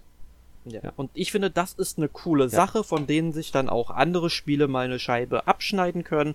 Denn man kann halt seinen Charakter schon zum Maximum trainieren und wenn man dann noch wirklich das aller, aller, allermeiste aus seinem Charakter noch ähm, ja, herauskitzeln möchte, kann man halt immer noch weiter erkunden. Genau. Und das ist eine richtig tolle Sache in dem Spiel. Und das geht mit allen Sachen, muss man dazu sagen. Also man kann ja auch die Tränke verbessern. Es gibt vier Tränke, es gibt einen Heiltrank, es gibt einen Ausdauertrank, es gibt einen Angriffstrank und es gibt einen Verteidigungstrank und auch die kann man verbessern. Und wenn man das alles hat, gibt es da, glaube ich, gibt es da auch Meisterränge? Ich bin mir gar nicht mehr sicher bei den Tränken. Ja, gibt es auch, gibt genau, weil meine ich doch. Ich meine, ich meine schon, ja. ja. Und bei den Ausrüstungsgegenständen, mich hat ja schon erwähnt, es gibt ja jetzt nicht so, dass du jede einzelne Waffe, sondern Schwerter, Äxte, Bogen, Helm, Rüstung müssten sein, glaube ich, die man verbessert. Außerdem kann man die Pfeilanzahl und die Tränkeanzahl noch erhöhen. Das gilt aber, wenn man Schwerter verbessert, gilt es für alle Schwerter, die man hat. Die Angriffskraft bei allen Schwertern ist immer identisch, das heißt nur die Zusatzfähigkeit. Und auch da gibt es dann Meisterringe, die dann nochmal Boni gewähren. Und das finde ich ist eine super Sache. Und für das ja, braucht ja. man eigene und Ressourcen zum Upgraden, muss man noch dazu sagen. Ja. Äh, sind so also, kleine, kleine Steine, Edelsteine und genau. Äh, manche überschneiden sich, manche Kategorien. Also mhm. vor allem die Waffenkategorien, aber Pfeile und äh, noch irgendwas, das greift auf, auf ganz andere Edelsteine, also die Farben äh, zu. Ja. Das heißt, ähm, ja, ja, man kann, es ist, es ist eigentlich relativ simpel. Ähm, Waffen und Rüstungen brauchen jeweils die blauen. Blauen ja. Genau, ähm, eine von beiden, also die Waffen brauchen dann noch eine zweite Art, ich weiß gerade nicht mehr welche das war, ich glaube es waren die, die roten, die, roten, das sein. die ähm, die, die, die, die äh, Rüstung brauchen noch die gelben oder lilanen und die ähm, Pfeile und die Tränke brauchen dann auch eine Art. Also im Grunde braucht man immer ein bisschen die mehr von den ganzen, aber jeder hat seine eigene auch noch, aber Helm und Rüstung zum Beispiel hat, ist immer identisch und Schwert, Axt und Bogen ist auch komplett identisch. Da muss man halt dann abwägen, was will man vielleicht verbessern, was will man nicht gerade nicht verbessern. Ich glaube, alles geht auf zehn Stufen zu verbessern insgesamt dabei. Und ähm, ja, ja, finde ich, wie, ist wie gesagt eine schöne Sache. Ja. Ja, und was auch positiv hervorgehoben werden sollte an dieser Stelle, Waffen können nicht zerbrechen wie im Breath of the Wild. Es sind sehr viele Breath of the Wild Verweise heute hier, was wirklich ein großer Vorteil ist und nicht so nervig. Also das äh, schont wirklich die Nerven. Ähm, und was ich auch gut finde, wenn man äh, Tränke braut, ne, egal wie viele Tränke du herstellst, es wird nur eine einzige Animation danach abgespielt und nicht wie zum Beispiel bei Breath of the Wild, wo du dann 40, 50 verschiedene Sachen kochst und dann 40 bis 50 verschiedene Animationen dann angucken musst. Nein, du hast eine und das ist sowas von Spielspaß fördern. Ja, hast genau. Und Breath of the Wild die Animation abbrechen können. Ja, gut, ja, das geht, aber du musst trotzdem die ganze Zeit den Knopf drücken. Halt, ja, aber bei, schon. bei, bei Ding ja auch. Also bei, ja, aber du hast halt trotzdem nur die eine Animation, die dann abgespielt wird. Es geht, es geht meiner Meinung nach, ja, finde ich, ich finde es auch angenehmer. Zumal, wenn du gleichzeitig die Tränke verbesserst, was ja beim Brauen mitgeht, bleibt es auch bei einer einzigen Animation. Ich weiß schon, ja. was du meinst. Ja, das ist angenehm. Wobei man dazu sagen muss, das war bei mir ein großes Problem.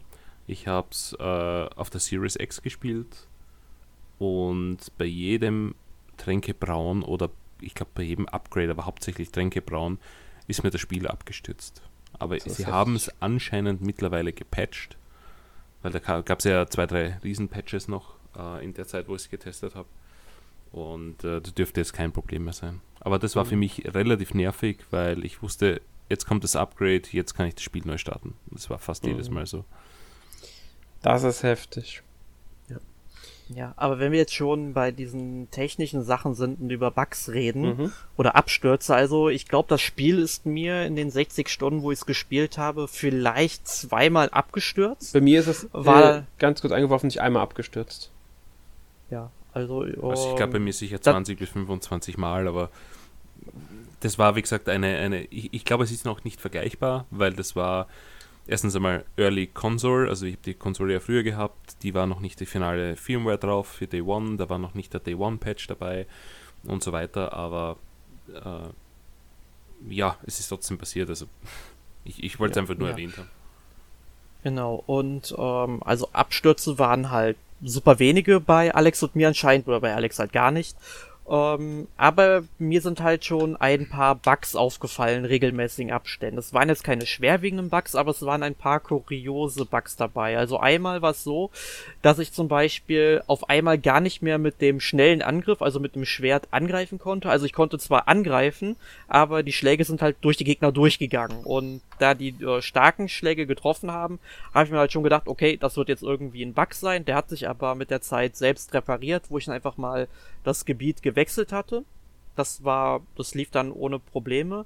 Aber bei mir war es halt sehr oft so, dass ich für, was heißt oft, aber es war häufig zumindest der Fall, dass ich zum Beispiel Truhen nicht öffnen konnte. Also zum Beispiel nach einem Kampf, wo die Truhe danach erst erscheint, dann konnte ich sie nicht öffnen. Oder dass Teile der Levelarchitektur einfach fehlten.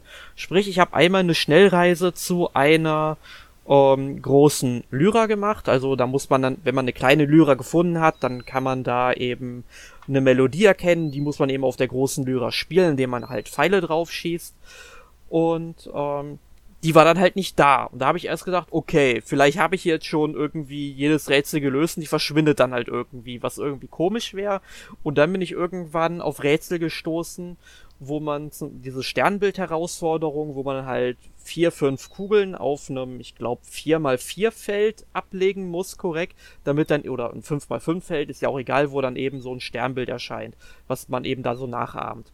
Ähm, und dann fehlte teilweise bei mir, oder es fehlte, was heißt teilweise, es fehlte wirklich dieses Feld, wo man eben ähm, diese Kugeln positionieren musste. Und vier der fünf Kugeln konnte ich nirgendwo finden. Und ich habe mich dann wirklich eine halbe Stunde in diesem Gebiet totgesucht, ne? Weil man erkennt ja auch nicht wirklich, dass es dann eben ein ähm, Bug ist, ja, weil äh, eine Kugel konnte ich ja finden davon. Und das waren dann so Sachen, die sind halt häufiger aufgetreten und die haben mich dann wirklich ähm, geärgert. Irgendwann habe ich natürlich dann auch ein Gespür dafür gehabt und dann habe ich einfach gespeichert, Spielstand neu geladen und dann war alles wieder da. Man muss das Rätsel zwar dann komplett neu machen, aber ist jetzt auch nicht so wild gewesen. Ähm, aber da frage ich mich echt, warum sowas nicht aufgefallen ist in der Entwicklung. Muss ich aber was einwerfen. Ich mhm. hatte keinen von diesen Bugs. Nicht einmal. Ich habe das Spiel komplett durchgespielt. Ich hatte nicht einen dieser Bugs. Ich hatte nur einen einzigen Bug und das war vor Release des Spiels, weil ich das Spiel ja auch schon vorher. Da gab es einen Quest-Bug.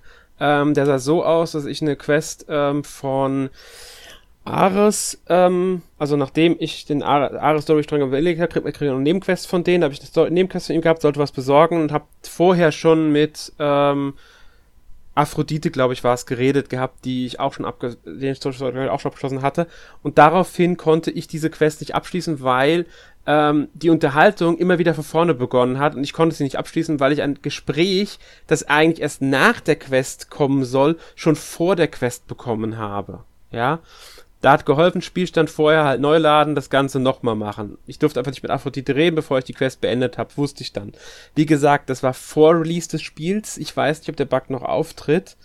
Ähm, ich denke eher nein, weil das ist so, da gab es ja nochmal die Patches alle und so weiter, aber ich kann es halt nicht be bezeugen, weil ich es nicht mehr ausprobieren konnte dann. Ähm, aber sonst hatte ich keine Bugs in dem Spiel und wie gesagt auch keinerlei Abstürze. Also ich äh, hatte sowas ähnliches wie Erik. Das war im letzten Gebiet. Ähm, da musste man auch diese äh, Sternenbilder ver äh, vervollständigen und mir fehlte eine Kugel. Und ich ging in diesen Raum und da war ein Schwimm Swimmingpool und dann die Kugel hinter so einem Gitter. Und ich dachte mir, ja gut, eh cool, nur was muss ich da machen? Und mir ging es gleich wie Erik. Ich bin eine Viertelstunde, 20 Minuten da rumgerannt und habe mich dumm und dämlich gesucht nach irgendeinem Schalter oder so. Und habe dann auf YouTube einfach nachgeschaut, was da zu tun ist. Und Dito. Äh, der hatte eine verschlossene Tür, wo Schalter drinnen waren und große Eisenkisten, die man rumschieben musste. Und dann musste man unten durchschwimmen und dort die andere dann holen. Und ich hatte nichts von dem. Das hat alles gefehlt bei mir. Spiel neu gestartet und dann war das plötzlich auch da bei mir. Aber es ist relativ verwirrend, wenn man, wenn, wenn man sich überhaupt nicht auskennt. Und hm. ich meine, das war Gott sei Dank schon nach Release. Das heißt, da hatte dann schon einer einfach Gameplay auf YouTube, aber vor Release, ich, ich, ich meine, ich, ich beende die Spiele auch nie, weil dieser Sleep-Modus halt super ist bei den Konsolen. Ich würde auch jetzt nicht auf die Idee kommen, das Spiel neu zu starten. Äh, war halt in dem Fall blöd, weil normalerweise sage ich, okay, dann mache ich das halt später. Aber das war eine dieser erforderlichen äh, mythischen Herausforderungen, um weiterzukommen. Und deshalb musste ich mich da halt dahinter klemmen. Und dann hatte ich einen zweiten Bug noch, der, der mich relativ äh, verärgert hat. Äh, ich habe in der Wildnis so ein Huhn gefunden und das bekämpft. Und das war irgendwie so ein epischer Boss. Und äh, dann habe ich ein Item bekommen, das ist mir angezeigt worden. Und ich habe auf diese Taste gedrückt länger, damit ich mir das gleich ansehen kann und ausrüsten. Und bei mir ist dann das Spiel abgestürzt. Und dann habe ich das noch einmal neu gestartet und wollte halt das Item dann ansehen und ich fand es im Menü nicht, aber ich hatte oben so ein rotes Rufzeichen, dass ich ein neues Item habe. Aber es war dann im Menü nirgendwo zu sehen und jetzt habe ich mir gedacht, okay, jetzt habe ich das Item zwar bekommen, mehr oder weniger, das Spiel zeigt es mir nicht an, also habe ich es doch nicht bekommen, der epische Boss ist weg aber ich habe dieses nervige rote Rufzeichen und ich bin ein Monk. Wenn da ein Rufzeichen ist und ich kann das Rufzeichen nicht wegmachen, zucke ich aus. Ja. Äh, hat sich herausgestellt, dass das ein Skin für den Phönix war, für diesen Vogel, den du im Laufe des Spiels bekommst. Und ich hatte den noch nicht. Und deshalb ist mir dieses rote Rufzeichen angezeigt worden, weil ich den Menüpunkt für den Phoenix Skin noch nicht auswählen konnte, aber dort bereits ein neues Item hinterlegt war. Und das Rufzeichen verschwindet erst, wenn du das Item ansiehst. Aber das würde ich nicht als Bug bezeichnen. Das ist einfach, du krieg, hast halt was erhalten, was du nicht angucken kannst. Es ist ein, äh, eine Design, eine blöde Designentscheidung, es so zu handhaben. Ja, Ja, aber wie man es ausdrücken möchte, aber es war halt Ja. irgendwie mit dem Spiel Zusammenschutz habe ich mir gedacht, okay, mein Save-File ist irgendwie kaputt, aber Ja, ich spiele es halt trotzdem noch weiter, weil ich habe 20 Stunden drin und ja. Ja, weil, weil Bug wäre wieder was anderes, mu muss man da sagen. Es wäre ja ein Fehler dann eher und das würde ich nicht als Fehler bezeichnen, wenn du den Vogel noch nicht hattest. Naja, ich meine, zumindest zeig mir das an. Ja, schwierig. Es ist halt schwierig in der Open World, wann bekommst du den Vogel und so weiter. Es, ja. Man, man wird ja eigentlich relativ früh auf den, äh, darauf hingewiesen, dass man den holen kann, den Vogel. Und ähm, deswegen, also ich denke, die meisten Spieler werden ihn relativ früh haben, wenn sie dieser Quest nachgehen, die man dann doch recht früh bekommt auch. Dafür. ja, gut möglich. Aber gut, so viel zu Bugs. Ähm, Grafik haben wir ja schon gesagt, das ist so ein bunter Comic-Stil. Ähm, basiert auf der, also das ganze Spiel basiert auf der Anvil Next 2.0 Engine, die auch bei die letzten drei Assassin's Creed oder For Honor zum Beispiel zum Einsatz kam. Also das ist momentan eine relative Standard-Engine von Ubisoft. Anvil war ja sowieso schon seit Jahren, haben die ja erst die normale Anvil in mehreren Varianten und die Anvil Next in mehreren Varianten jetzt. Also es ist quasi die Ubisoft einfach die Engine, die sie halt nutzen gerne. Lä- lässt ja verschied verschiedenste Möglichkeiten zu, wie man ja anhand der Spiele sieht. Also Assassin's Creed Valhalla ist was anderes als jetzt ähm, Immortals als Beispiel. Ähm, Und sie Ja. läuft auch auf der Switch. ja, sie läuft Das auf der Switch, das muss man auch dazu sagen. Und äh, das heißt, es gibt Hoffnung, dass vielleicht die, die anderen Assassin's Creed auch noch kommen. Weil Ja, die Engine läuft wirklich gut. Also ich habe es ja auf der, auf der Series X mit HD und 4K und was weiß ich alles, alles gespielt. Läuft wirklich super, schaut toll aus. Und ich habe mir von der Switch wenig erwartet, weil ich einfach so, so Ports kenne von riesigen Spielen. mhm. Und ich war total überrascht, weil das spielt sich extrem gut, es schaut extrem gut aus. Klar, äh, du hast vielleicht ein bisschen mehr Nebel und, und nicht so die Weitsicht, also Nebel unter Anführungszeichen. Und ähm, klar, kleine Details fehlen, das HDR ist natürlich nicht drinnen und, und äh, es läuft halt nur in 1080p. Aber es steht jetzt einem, einem Zelda in nichts nach, weil Zelda ist teilweise schlechter gelaufen, äh, vor allem am Anfang. Äh, also Breath of the Wild als, als Immortals Phoenix Rising. Ähm, also völlig überrascht. Und ich finde es auch relativ cool, dass du äh, deinen Save-File online speichern kannst. Ja, in Mhm. deinem Ubisoft-Konto. Dann kannst du theoretisch, wenn du das Spiel zweimal gekauft hast, klarerweise, auf äh, PlayStation 5 oder Xbox Series X oder PC in die Cloud speichern und auf der Switch dann mit dem Speicherstand weiterspielen unterwegs. Mhm. Und dann Ganz genau, das halt wieder du. zurück. Ne? Das finde ich, find ich auch eine sehr, sehr coole Funktion, die sie da eingebaut haben. Äh, muss man Ubisoft für loben, weil Ja. ähm, man braucht zwar das Spiel mehrmals, aber man hat trotzdem diese Möglichkeit einfach. Und das finde ich großartig. Weil theoretisch hätte ich, weil durch, ich habe ja die PS4-Version und die PS5-Version, das ist ja quasi in einem, die habe ich ja beide dadurch. Ich hätte theoretisch auf der PS5 spielen können, das Spiel speichern können und in meinem Schlafzimmer, was ja im anderen Stockwerk ist, auf der PS4 weiterspielen können, wenn Genau. ich gewollt hätte. Ich kann Das mir gut vorstellen, ich- dass es wegen diesem Konsolen ähm, äh, Generation-Wechsel jetzt ist. Ich denke auch, dass der viel dazu beigetragen hat. Und ich denke aber auch, das könnte sich dadurch ähm, etablieren bei Ubisoft. Du, ich finde viel super, weil wird. ich habe den, den Review-Key bekommen für die Series X, habe es dort Mhm. gespielt und mir hat das so gut gefallen und die Freundin ist auch ein großer Zelda-Fan und ich habe ihr einfach zu Weihnachten die Switch-Version geschenkt Mhm. und ich kann die jetzt theoretisch äh, auch weiterspielen auf der Switch, wenn ich Ja. möchte. Ne? Brauche nur mein Save-File hernehmen und die, die Cartridge halt kann ich eh in, in meine Switch rein tun. Mhm, finde ich auch. Ich finde sowas super dann. Ähm, Mhm. Gut, kommen wir mal zur Musik vom Spiel. Die ist, ähm, ja, wie findet ihr die Musik, frage ich dann einfach mal. Erik. Ähm, Ja, die Frage kann ich dir relativ leicht beantworten. Welche Musik?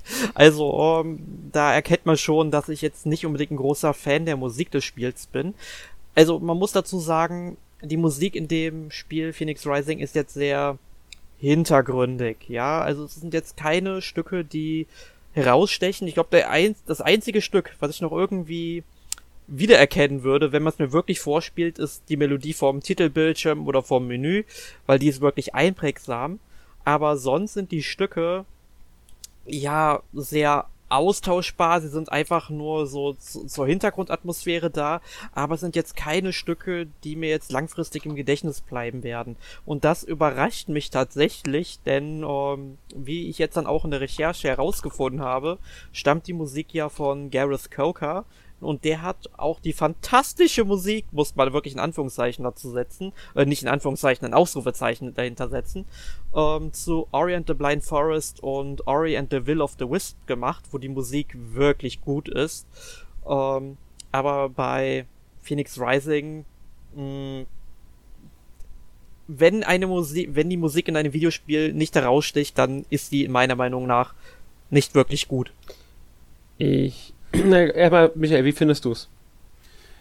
Ähm, mir ging es ein bisschen wie Erik. Ich, also könnte mich jetzt an kein Musikstück erinnern. Äh, ich möchte jetzt aber auch nicht sagen, dass sie schlecht war. Sie hat einfach für mich jetzt keinen bleibenden Eindruck hinterlassen. Mhm. Und ob Gut. das positiv oder negativ ist, weiß ich jetzt nicht, wie, wie ich das beantworten soll. Ja, da kann ich euch äh, halbwegs zustimmen. Ich kann auch sagen, ähm, ich könnte jetzt nicht unbedingt sagen, ob ich jedes Stück wiedererkennen würde oder sowas. Ich finde aber während dem Spielen ist der Soundtrack passend. Ich fand ihn richtig, ich fand ihn schön, ich fand ihn gut.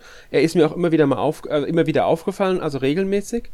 Ähm, und hat viel für mich auch zur Atmosphäre beigetragen.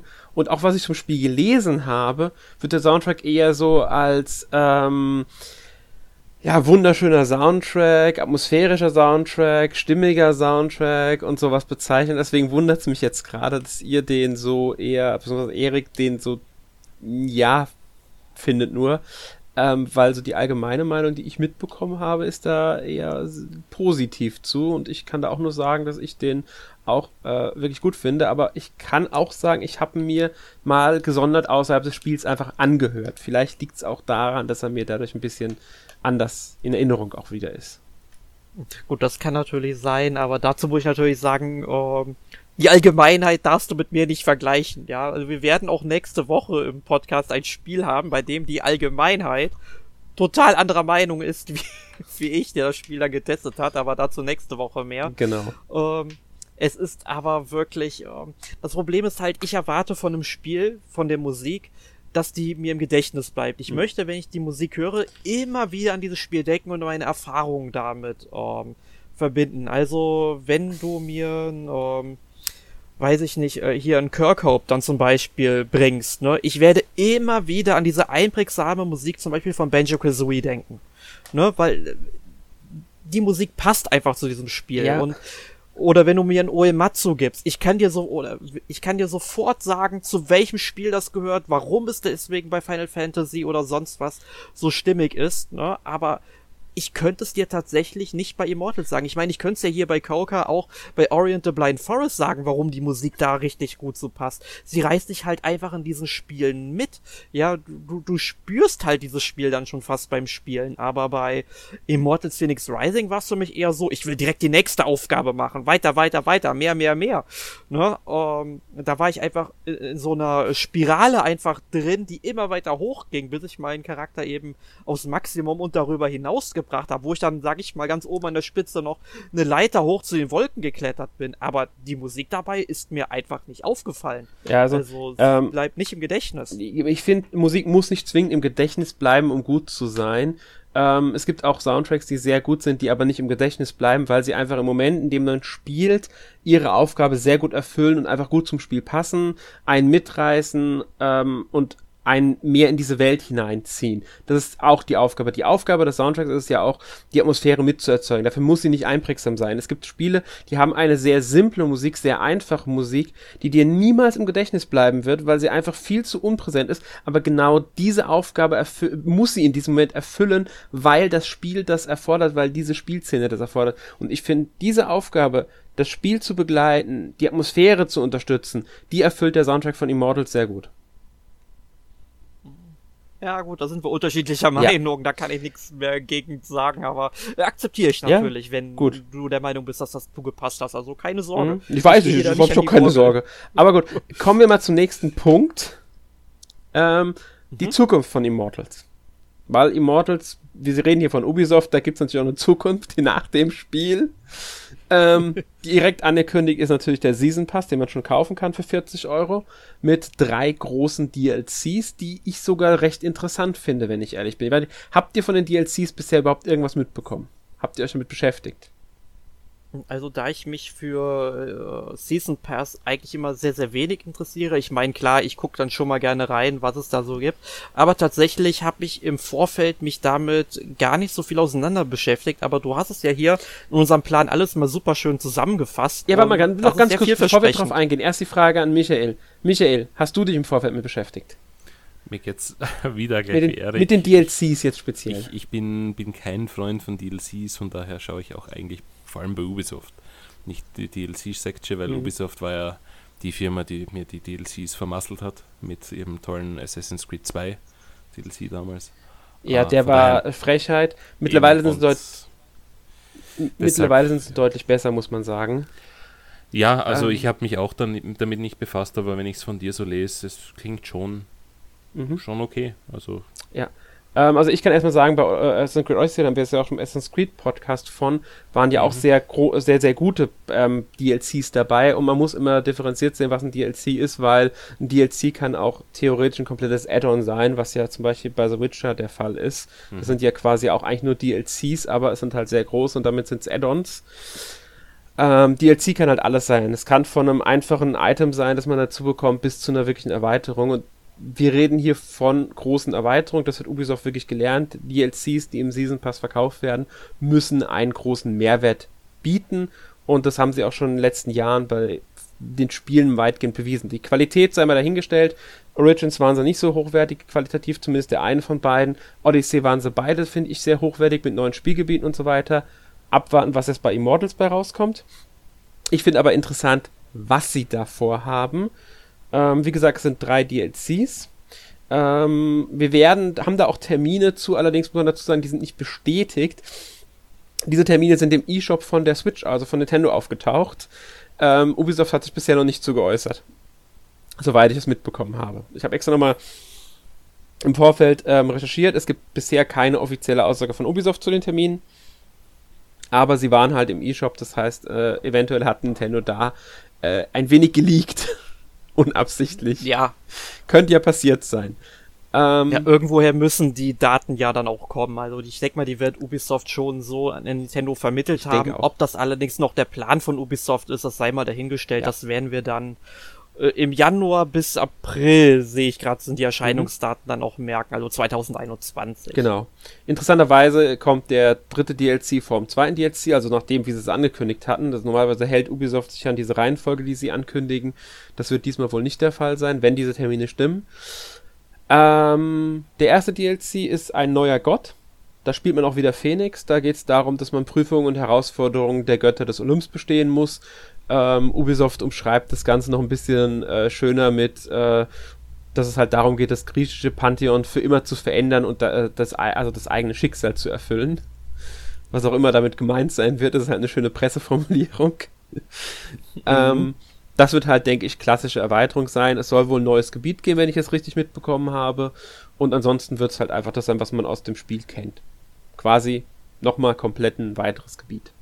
Finde ich ganz nett dafür, dass man jetzt äh, Spaß hatte mit dem Spiel. Wenn es dasselbe erfüllt, was das Spiel bisher erfüllen konnte und die zusätzliche Geschichte, die erzählt wird, auch wieder gut erzählt ist, nehme ich es gerne mit, sag ich mal.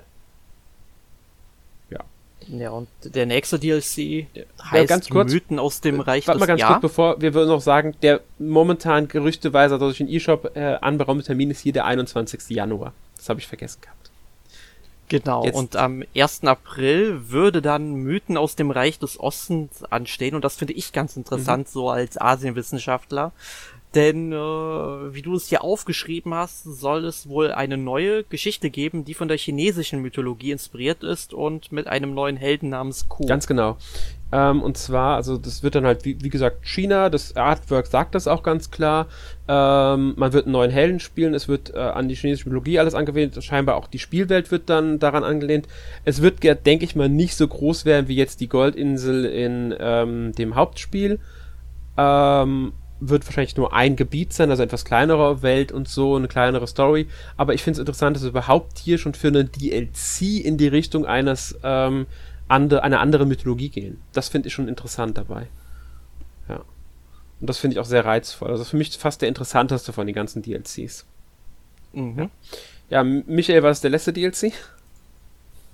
Der letzte DLC ist dann der, der am 25. Februar erscheinen soll. Und das wäre die verlorenen Götter.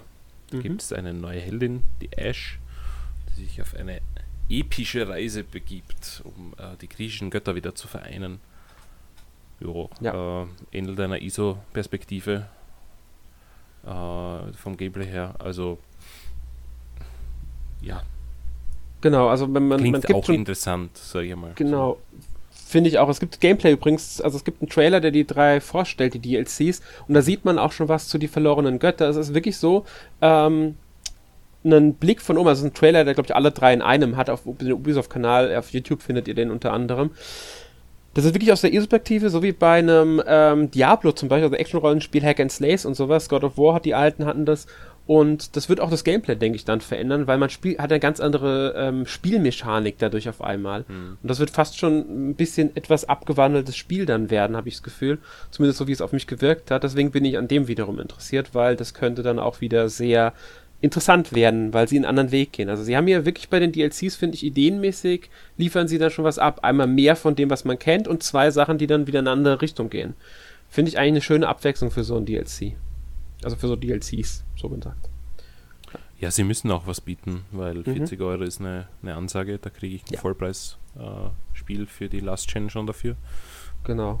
Also das, das muss schon was dahinter sein und ich meine, wenn die wirklich gut sind und ich meine, ich habe ja auch äh, das Spiel gerne gespielt, dann lasse ich mich gerne zum einen oder anderen DLC hinreißen, aber das ist in den letzten zehn Jahren sehr selten passiert, also muss mich das mhm. halt wirklich überzeugen. Aber Texte, die, die sind vielversprechend. Ja.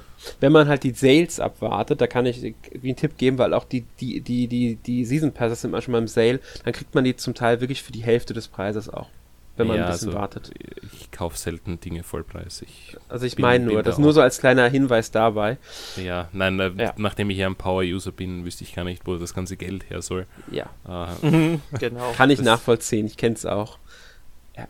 Aber gut, so viel dazu. Jetzt bleib, bleiben wir bei der Zukunft. Das sind erstmal die DLCs, die feststehende Zukunft. Dann ist aber noch die wahrscheinliche Zukunft.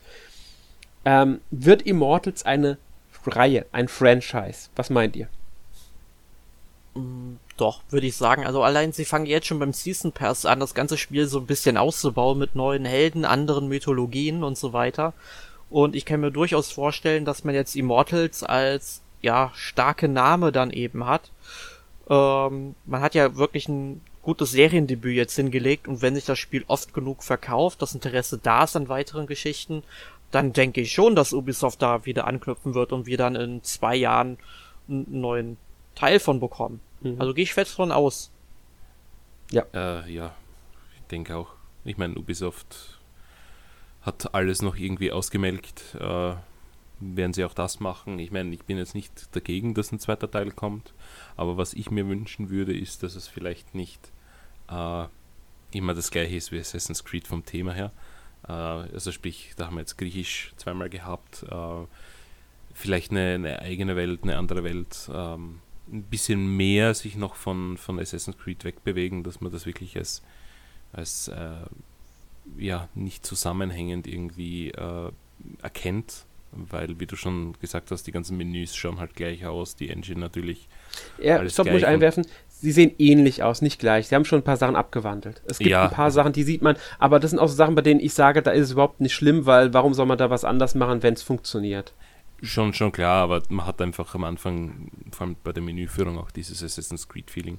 Ich glaube, wenn sie da noch ein bisschen jetzt äh, Zeit investieren und das ein bisschen polischen und vielleicht auch äh, vom, vom Feeling her anders hinbringen, äh, dass das wirklich als eigenständige Marke dann Zukunft hat, ähm, ja, warum nicht? Also bin ich gerne mhm. dabei, ich mag Zelda. Das Problem ist halt nur Übersättigung und äh, wie wir Ubisoft kennen, könnte es dann wieder ein jährliches Release werden, wenn sie gierig mhm. werden. Und dann äh, weiß ich nicht, ob ich das so gut finde. Aber ich glaube, da haben sie alle, gelernt. Ja, schauen wir mal, die Assassin's Creed sind jetzt auch wieder jährlich erschienen. Äh, vielleicht nee, wegen, sind sie nicht. Also sind der letzte und, und jetzt, ne? Also Odyssey. Ja, also nein, nein, stopp, stopp, stopp, stopp, stopp. Origins und Odyssey sind jährlich erschienen, aber zwischen ah, Odyssey ah, genau. und, und ähm, Valhalla liegt ein Jahr Pause. Genau, so war es, Entschuldige. Aber ja es läuft halt Gefahr. Also sie sollten sich wirklich Zeit lassen für den nächsten Teil, weil man der ist noch ein bisschen verpackt, die sollten sie aufräumen, dann können uns äh, die Engine noch ein bisschen verfeinern. Ich finde es toll, dass Ubisoft auch die Switch unterstützt. Äh, jetzt, wo die, die Next-Gen-Sachen da sind, ist die Frage, wie es da weitergeht. Äh, ob das auch weiterhin passieren würde bei einem zweiten Teil, weil die technischen Specs ja doch sehr, sehr weit auseinandergehen. Wobei man die Switch Pro, die ja seit Ewigkeiten kursiert, in Gerüchten noch abwarten muss. Aber ja, also für mich äh, gerne, gerne mehr, wenn es in Maßen ist. Ja, also ich denke, sie dürfen nicht äh, öfter als alle zwei Jahre einen Teil veröffentlichen mhm. und dass sie sich ein bisschen von Assassin's Creed lösen müssen, finde ich auch, gerade inhaltlich. Dass sie jetzt Griechenland genommen haben, hat sich einfach, daraus ist die Idee einfach entstanden, aus Odyssey heraus. Da ist es, denke ich, normal. Ähm, aber damit, dass sie jetzt schon China für ein DLC nutzen, was man ja bei äh, Assassin's Creed bisher noch gar nicht hatte, deutet für mich schon dahin, dass sie auch einen eigenen Weg gehen wollen. Und ich denke, das werden sie in Zukunft auch. Das Problem ist halt, dass Assassin's Creed schon vieles abgedeckt hat, was man nutzen kann. Also die hätten jetzt, hätten jetzt nordische Mythologie, ist also die wäre durch Valhalla abgedeckt. Sie können Rom nicht mehr wirklich nutzen. Das wäre schon ein bisschen abgedeckt, wobei das noch nicht ganz so äh, extrem. Aber das würde sehr stark an Griechenland dann auch wieder erinnern. Da müssten sie halt dann wirklich schauen, wo gehen sie genau hin, welche Mythologie können sie nutzen, weil ich denke, bei dem Mythologieweg wollen sie bleiben. Und ähm, da müssen ja, sie halt auch dran arbeiten. Sie könnten ja was Eigenes wir wissen machen. Doch, das, ja. das, das ja, aber wir wissen ja, ne? doch, wenn ja, aber wir wissen doch, wenn äh, man mit der griechisch-römischen Götterwelt ausgeräumt hat, dann geht es ab nach Norwegen. Hashtag Kratos. Ja, ja, ja. ich denke eher, dass sie wirklich ähm, sich in Asien weiter bewegen wollen, beim, wenn sie wirklich einen Nachfolger machen. Vielleicht ist sogar schon der, äh, der zweite DLC Mythen aus dem Reich des Ostens ein kleiner Hinweis auf den zweiten Teil, dass man dann im zweiten Teil wieder mit Q oder zumindest in demselben Umfeld spielen könnte, wenn es denn gut angenommen wird. China Könnte ich mir vorstellen, dass sie da vor, testen ja. wollen, ob dieses Setting angenommen wird. Ja. Hm. Ja, mal schauen. Genau. Habe hab ich bei Ubisoft wenig Hoffnung, weil seit wie vielen Jahren wollen Fans irgendwie ein Assassin's Creed, was in Japan. Ja, gut, aber da musst du auch zu sagen, passt es zur Reihe. Du musst immer auch äh, trennen, wie es in die ganze Sache reinpasst. Und ähm, ja, aber man muss ja sagen, also Assassin's Creed ist doch mittlerweile weit von dem Konflikt Templar und Assassin Nein, weggegangen. Der ist oder? immer noch präsent. Der ist, der ist beibehalten worden bis heute. Der ist, ist immer noch eine der wichtigsten Story-Fäden, der sich durch alle Spiele zieht. Sogar die Gegenwartssachen gibt's noch. Also, ähm, das werden sie auch so schnell nicht auflösen. Klar, man kann es nach China äh, nach, nach Japan verlagern, weil China haben sie ja auch schon und theoretisch gibt's ja, kann, ist Japan greifbar. Ich könnte mir auch vorstellen, dass sie das bald äh, angehen werden, aber sie haben halt ihren Plan auch mit den Trilogien und die momentane Trilogie hat sich halt äh, auf erst ähm, war es ja Ägypten, dann war es Griechenland, jetzt Nordisch und ich denke, danach sind sie freier, um woanders hinzugehen. Es gibt ja momentan sogar die Gerüchte, dass das nächste Assassin's Creed wieder etwas klassischer werden könnte und sich von diesem Rollenspielkonzept minimal etwas lösen könnte oder es zumindest ein bisschen auflösen könnte nochmal. Das muss man halt alles abwarten. Ähm, aber mich würde es nicht wundern, wenn sie mit dem nächsten Assassin's Creed nach ähm, Asien auch gehen würden. Okay. Weil äh, da wäre der Weg dann jetzt frei endgültig.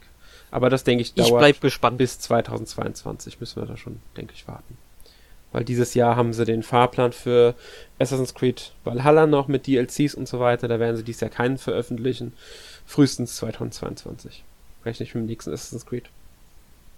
Wenn nicht sogar später, weil ja mit Ubisoft Quebec jetzt eigentlich eins der Assassin's Creed Teams an einem anderen Spiel gearbeitet hat mit Immortals.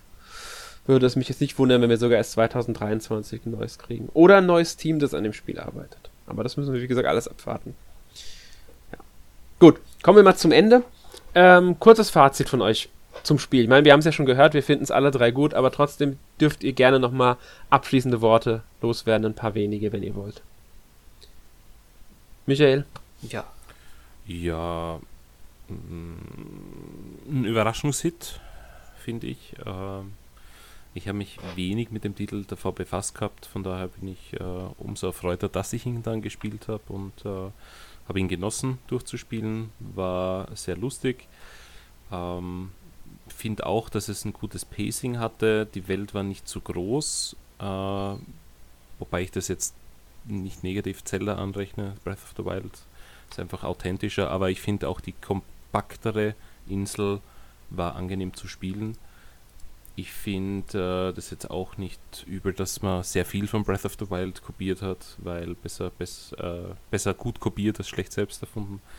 Und man hat ja doch einige eigene Twists drinnen, die das Ganze auflockern, ein bisschen anders machen und äh, auch für Breath of the Wild Fans dann äh, ja sehr interessant macht das Ganze, ohne dass man sagt, man hat schon alles gesehen oder gespielt mal. Und ja, ich finde auch diesen, diesen Humor äh, witzig, diese, diese Untermalung. Äh, insgesamt einfach ein schöner Titel. Also, muss man Ubisoft eigentlich gratulieren, weil das hätte ich mir jetzt nicht erwartet, dass sowas kommt von denen. Ähm, aber gut, wahrscheinlich hat man einfach gesehen, wie erfolgreich Breath of the Wild ist und wollte ein bisschen da vom Kuchen naschen. Ist ihnen jetzt gelungen und mal schauen, wo die Zukunft hinführt. Aber für mich definitiv ein Titel, der empfehlenswert ist und äh, nicht nur auf Next-Gen-Konsolen, sondern auch auf der Switch. Da habe ich auch meine gute Zeit gespielt und ähm, absolut überzeugend und einer der, der besseren Ports von so riesigen AAA-Spielen. Also ich kann mich wieder anschließen, für mich eine der großen, vielleicht sogar die größte Überraschung des letzten Jahres. Ähm, ich mag das Spiel sehr gerne und viel mehr brauche ich glaube ich gar nicht so zu sagen. Erik? Ja, ob ich es jetzt als eine Überraschung oder gar eine Überraschungshit bezeichnen würde, weiß ich jetzt nicht, aber ich würde auf jeden Fall sagen, dass es ein gutes Spiel ist. Ich habe es auch gerne durchgespielt. Ich meine, ich habe es platiniert und das heißt schon was, dass ich wirklich einen Ehrgeiz dazu hatte und das ist auch eine Platin-Trophäe auf der Playstation, die durchaus machbar ist, wo man sich nicht zu viel für anstrengen muss. Ähm, es hat sehr gute Gameplay-Mechaniken, die meiner Meinung nach auch Breath of the Wild in vielen Punkten, also ich vergleiche es immer noch gerne mit dem Spiel, in wirklich in vielen Punkten überflügeln. Finde ich, ist das bessere Spiel im Allgemeinen. Ähm, oder das bessere Zelda vielleicht, ich weiß es nicht.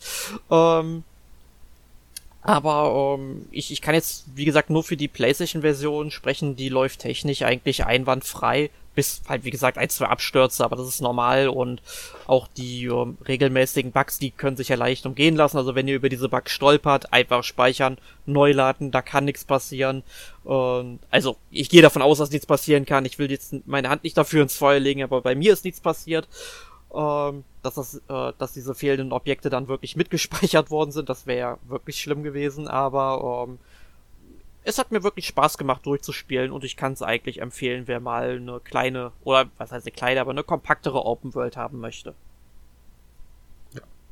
Gut, dann kommen wir jetzt zu unserem letzten Punkt und da bitte ich um kurze, knappe Angaben. Letzte Woche gespielt. Erik, was hast du letzte Woche gespielt? Kurz und knapp. Ja, ich, kurz und knapp. Ich, zwei Sätze sind ja hoffentlich okay pro Spiel. Kurz und knapp, beeil dich. Gut, also gespielt habe ich äh, zum einen äh, Demon's Souls auf der PlayStation 5, habe einen weiteren Bossgegner besiegt. Ich freue mich schon auf den nächsten, denn der hat die geile Fähigkeit, wenn man da stirbt, levelt der einen runter. Fantastisches Game Design. Ähm, dann Final Fantasy XII, The Zodiac Age, habe ich endlich mal ausgepackt und angegangen ein unterschätztes Final Fantasy, wie ich finde. Bin jetzt fast so weit, wie ich früher auf der PlayStation 2 war und freue mich schon, das Spiel weiterzuspielen, dann öffentlich auch mal zu beenden. Und in Vorbereitung auf Bravely Default 2 habe ich tatsächlich mal Bravely Default aus meiner Collectors Edition befreit und in den 3DS geschmissen. Immer noch die beste Handheld-Konsole von Nintendo an dieser Stelle angemerkt. Ja, ist ganz nice das Spiel, aber hatte mir irgendwie mehr davon erhofft, wie ich dachte, mal gucken, wie das dann auch später im Bravely Second wird, hab vor, beide Spiele vor Bravely Default 2 noch durchzuspielen. Ja, das war so im Grunde meine kurze und kompakte Woche, Alex. Ich hoffe, das war kurz genug. Ja. Michael? Ähm, meine ist wirklich kompakt, weil viel habe ich diese Woche nicht gespielt. Ich glaube 30 Minuten Among the Sleep. Das ist so ein Horrorspiel, der, ich glaube, gekickstartet wurde irgendwann. Äh, ja, da bin ich jetzt noch nicht so weit. Und ich habe mich dann endlich dazu entschlossen, den Corona-Speck loszuwerden äh, von äh, neun Monaten Homeoffice und habe Ring Fit Adventure gestartet und ich habe bereits nach zwei Übungen meinen gesamten Körper gespürt. Also irgendwas macht das Spiel richtig. Das Spiel ist übel. Ja, ich ich werde es äh, natürlich weiterspielen und hoffentlich das ganze Jahr. Schauen wir mal, wie, mhm. wie groß meine Motivation ist. Was hast du gespielt? Ähm, ich habe ein bisschen Castlevania Lords of Shadow gespielt auf dem PC, einfach weil ich Bock aufs Spiel hatte, mal wieder. Habe sie auf der PS3 leider nicht durchgespielt, bin noch nicht so weit, gefällt mir aber immer noch so gut wie damals. Und ich habe ähm, Final Fantasy VII Remake jetzt endlich beendet, nachdem ich es mir dann kurz nach Weihnachten gekauft hatte und nicht mehr von losgekommen bin. Mein Spiel des Jahres 2020. Also doch gut, dass du es dir dann doch noch geholt hast und nicht auf eine PS5-Version gewartet hast, ja? Äh, ja, ich hab's halt jetzt geholt, weil es war für 30 Euro sehr günstig zu haben.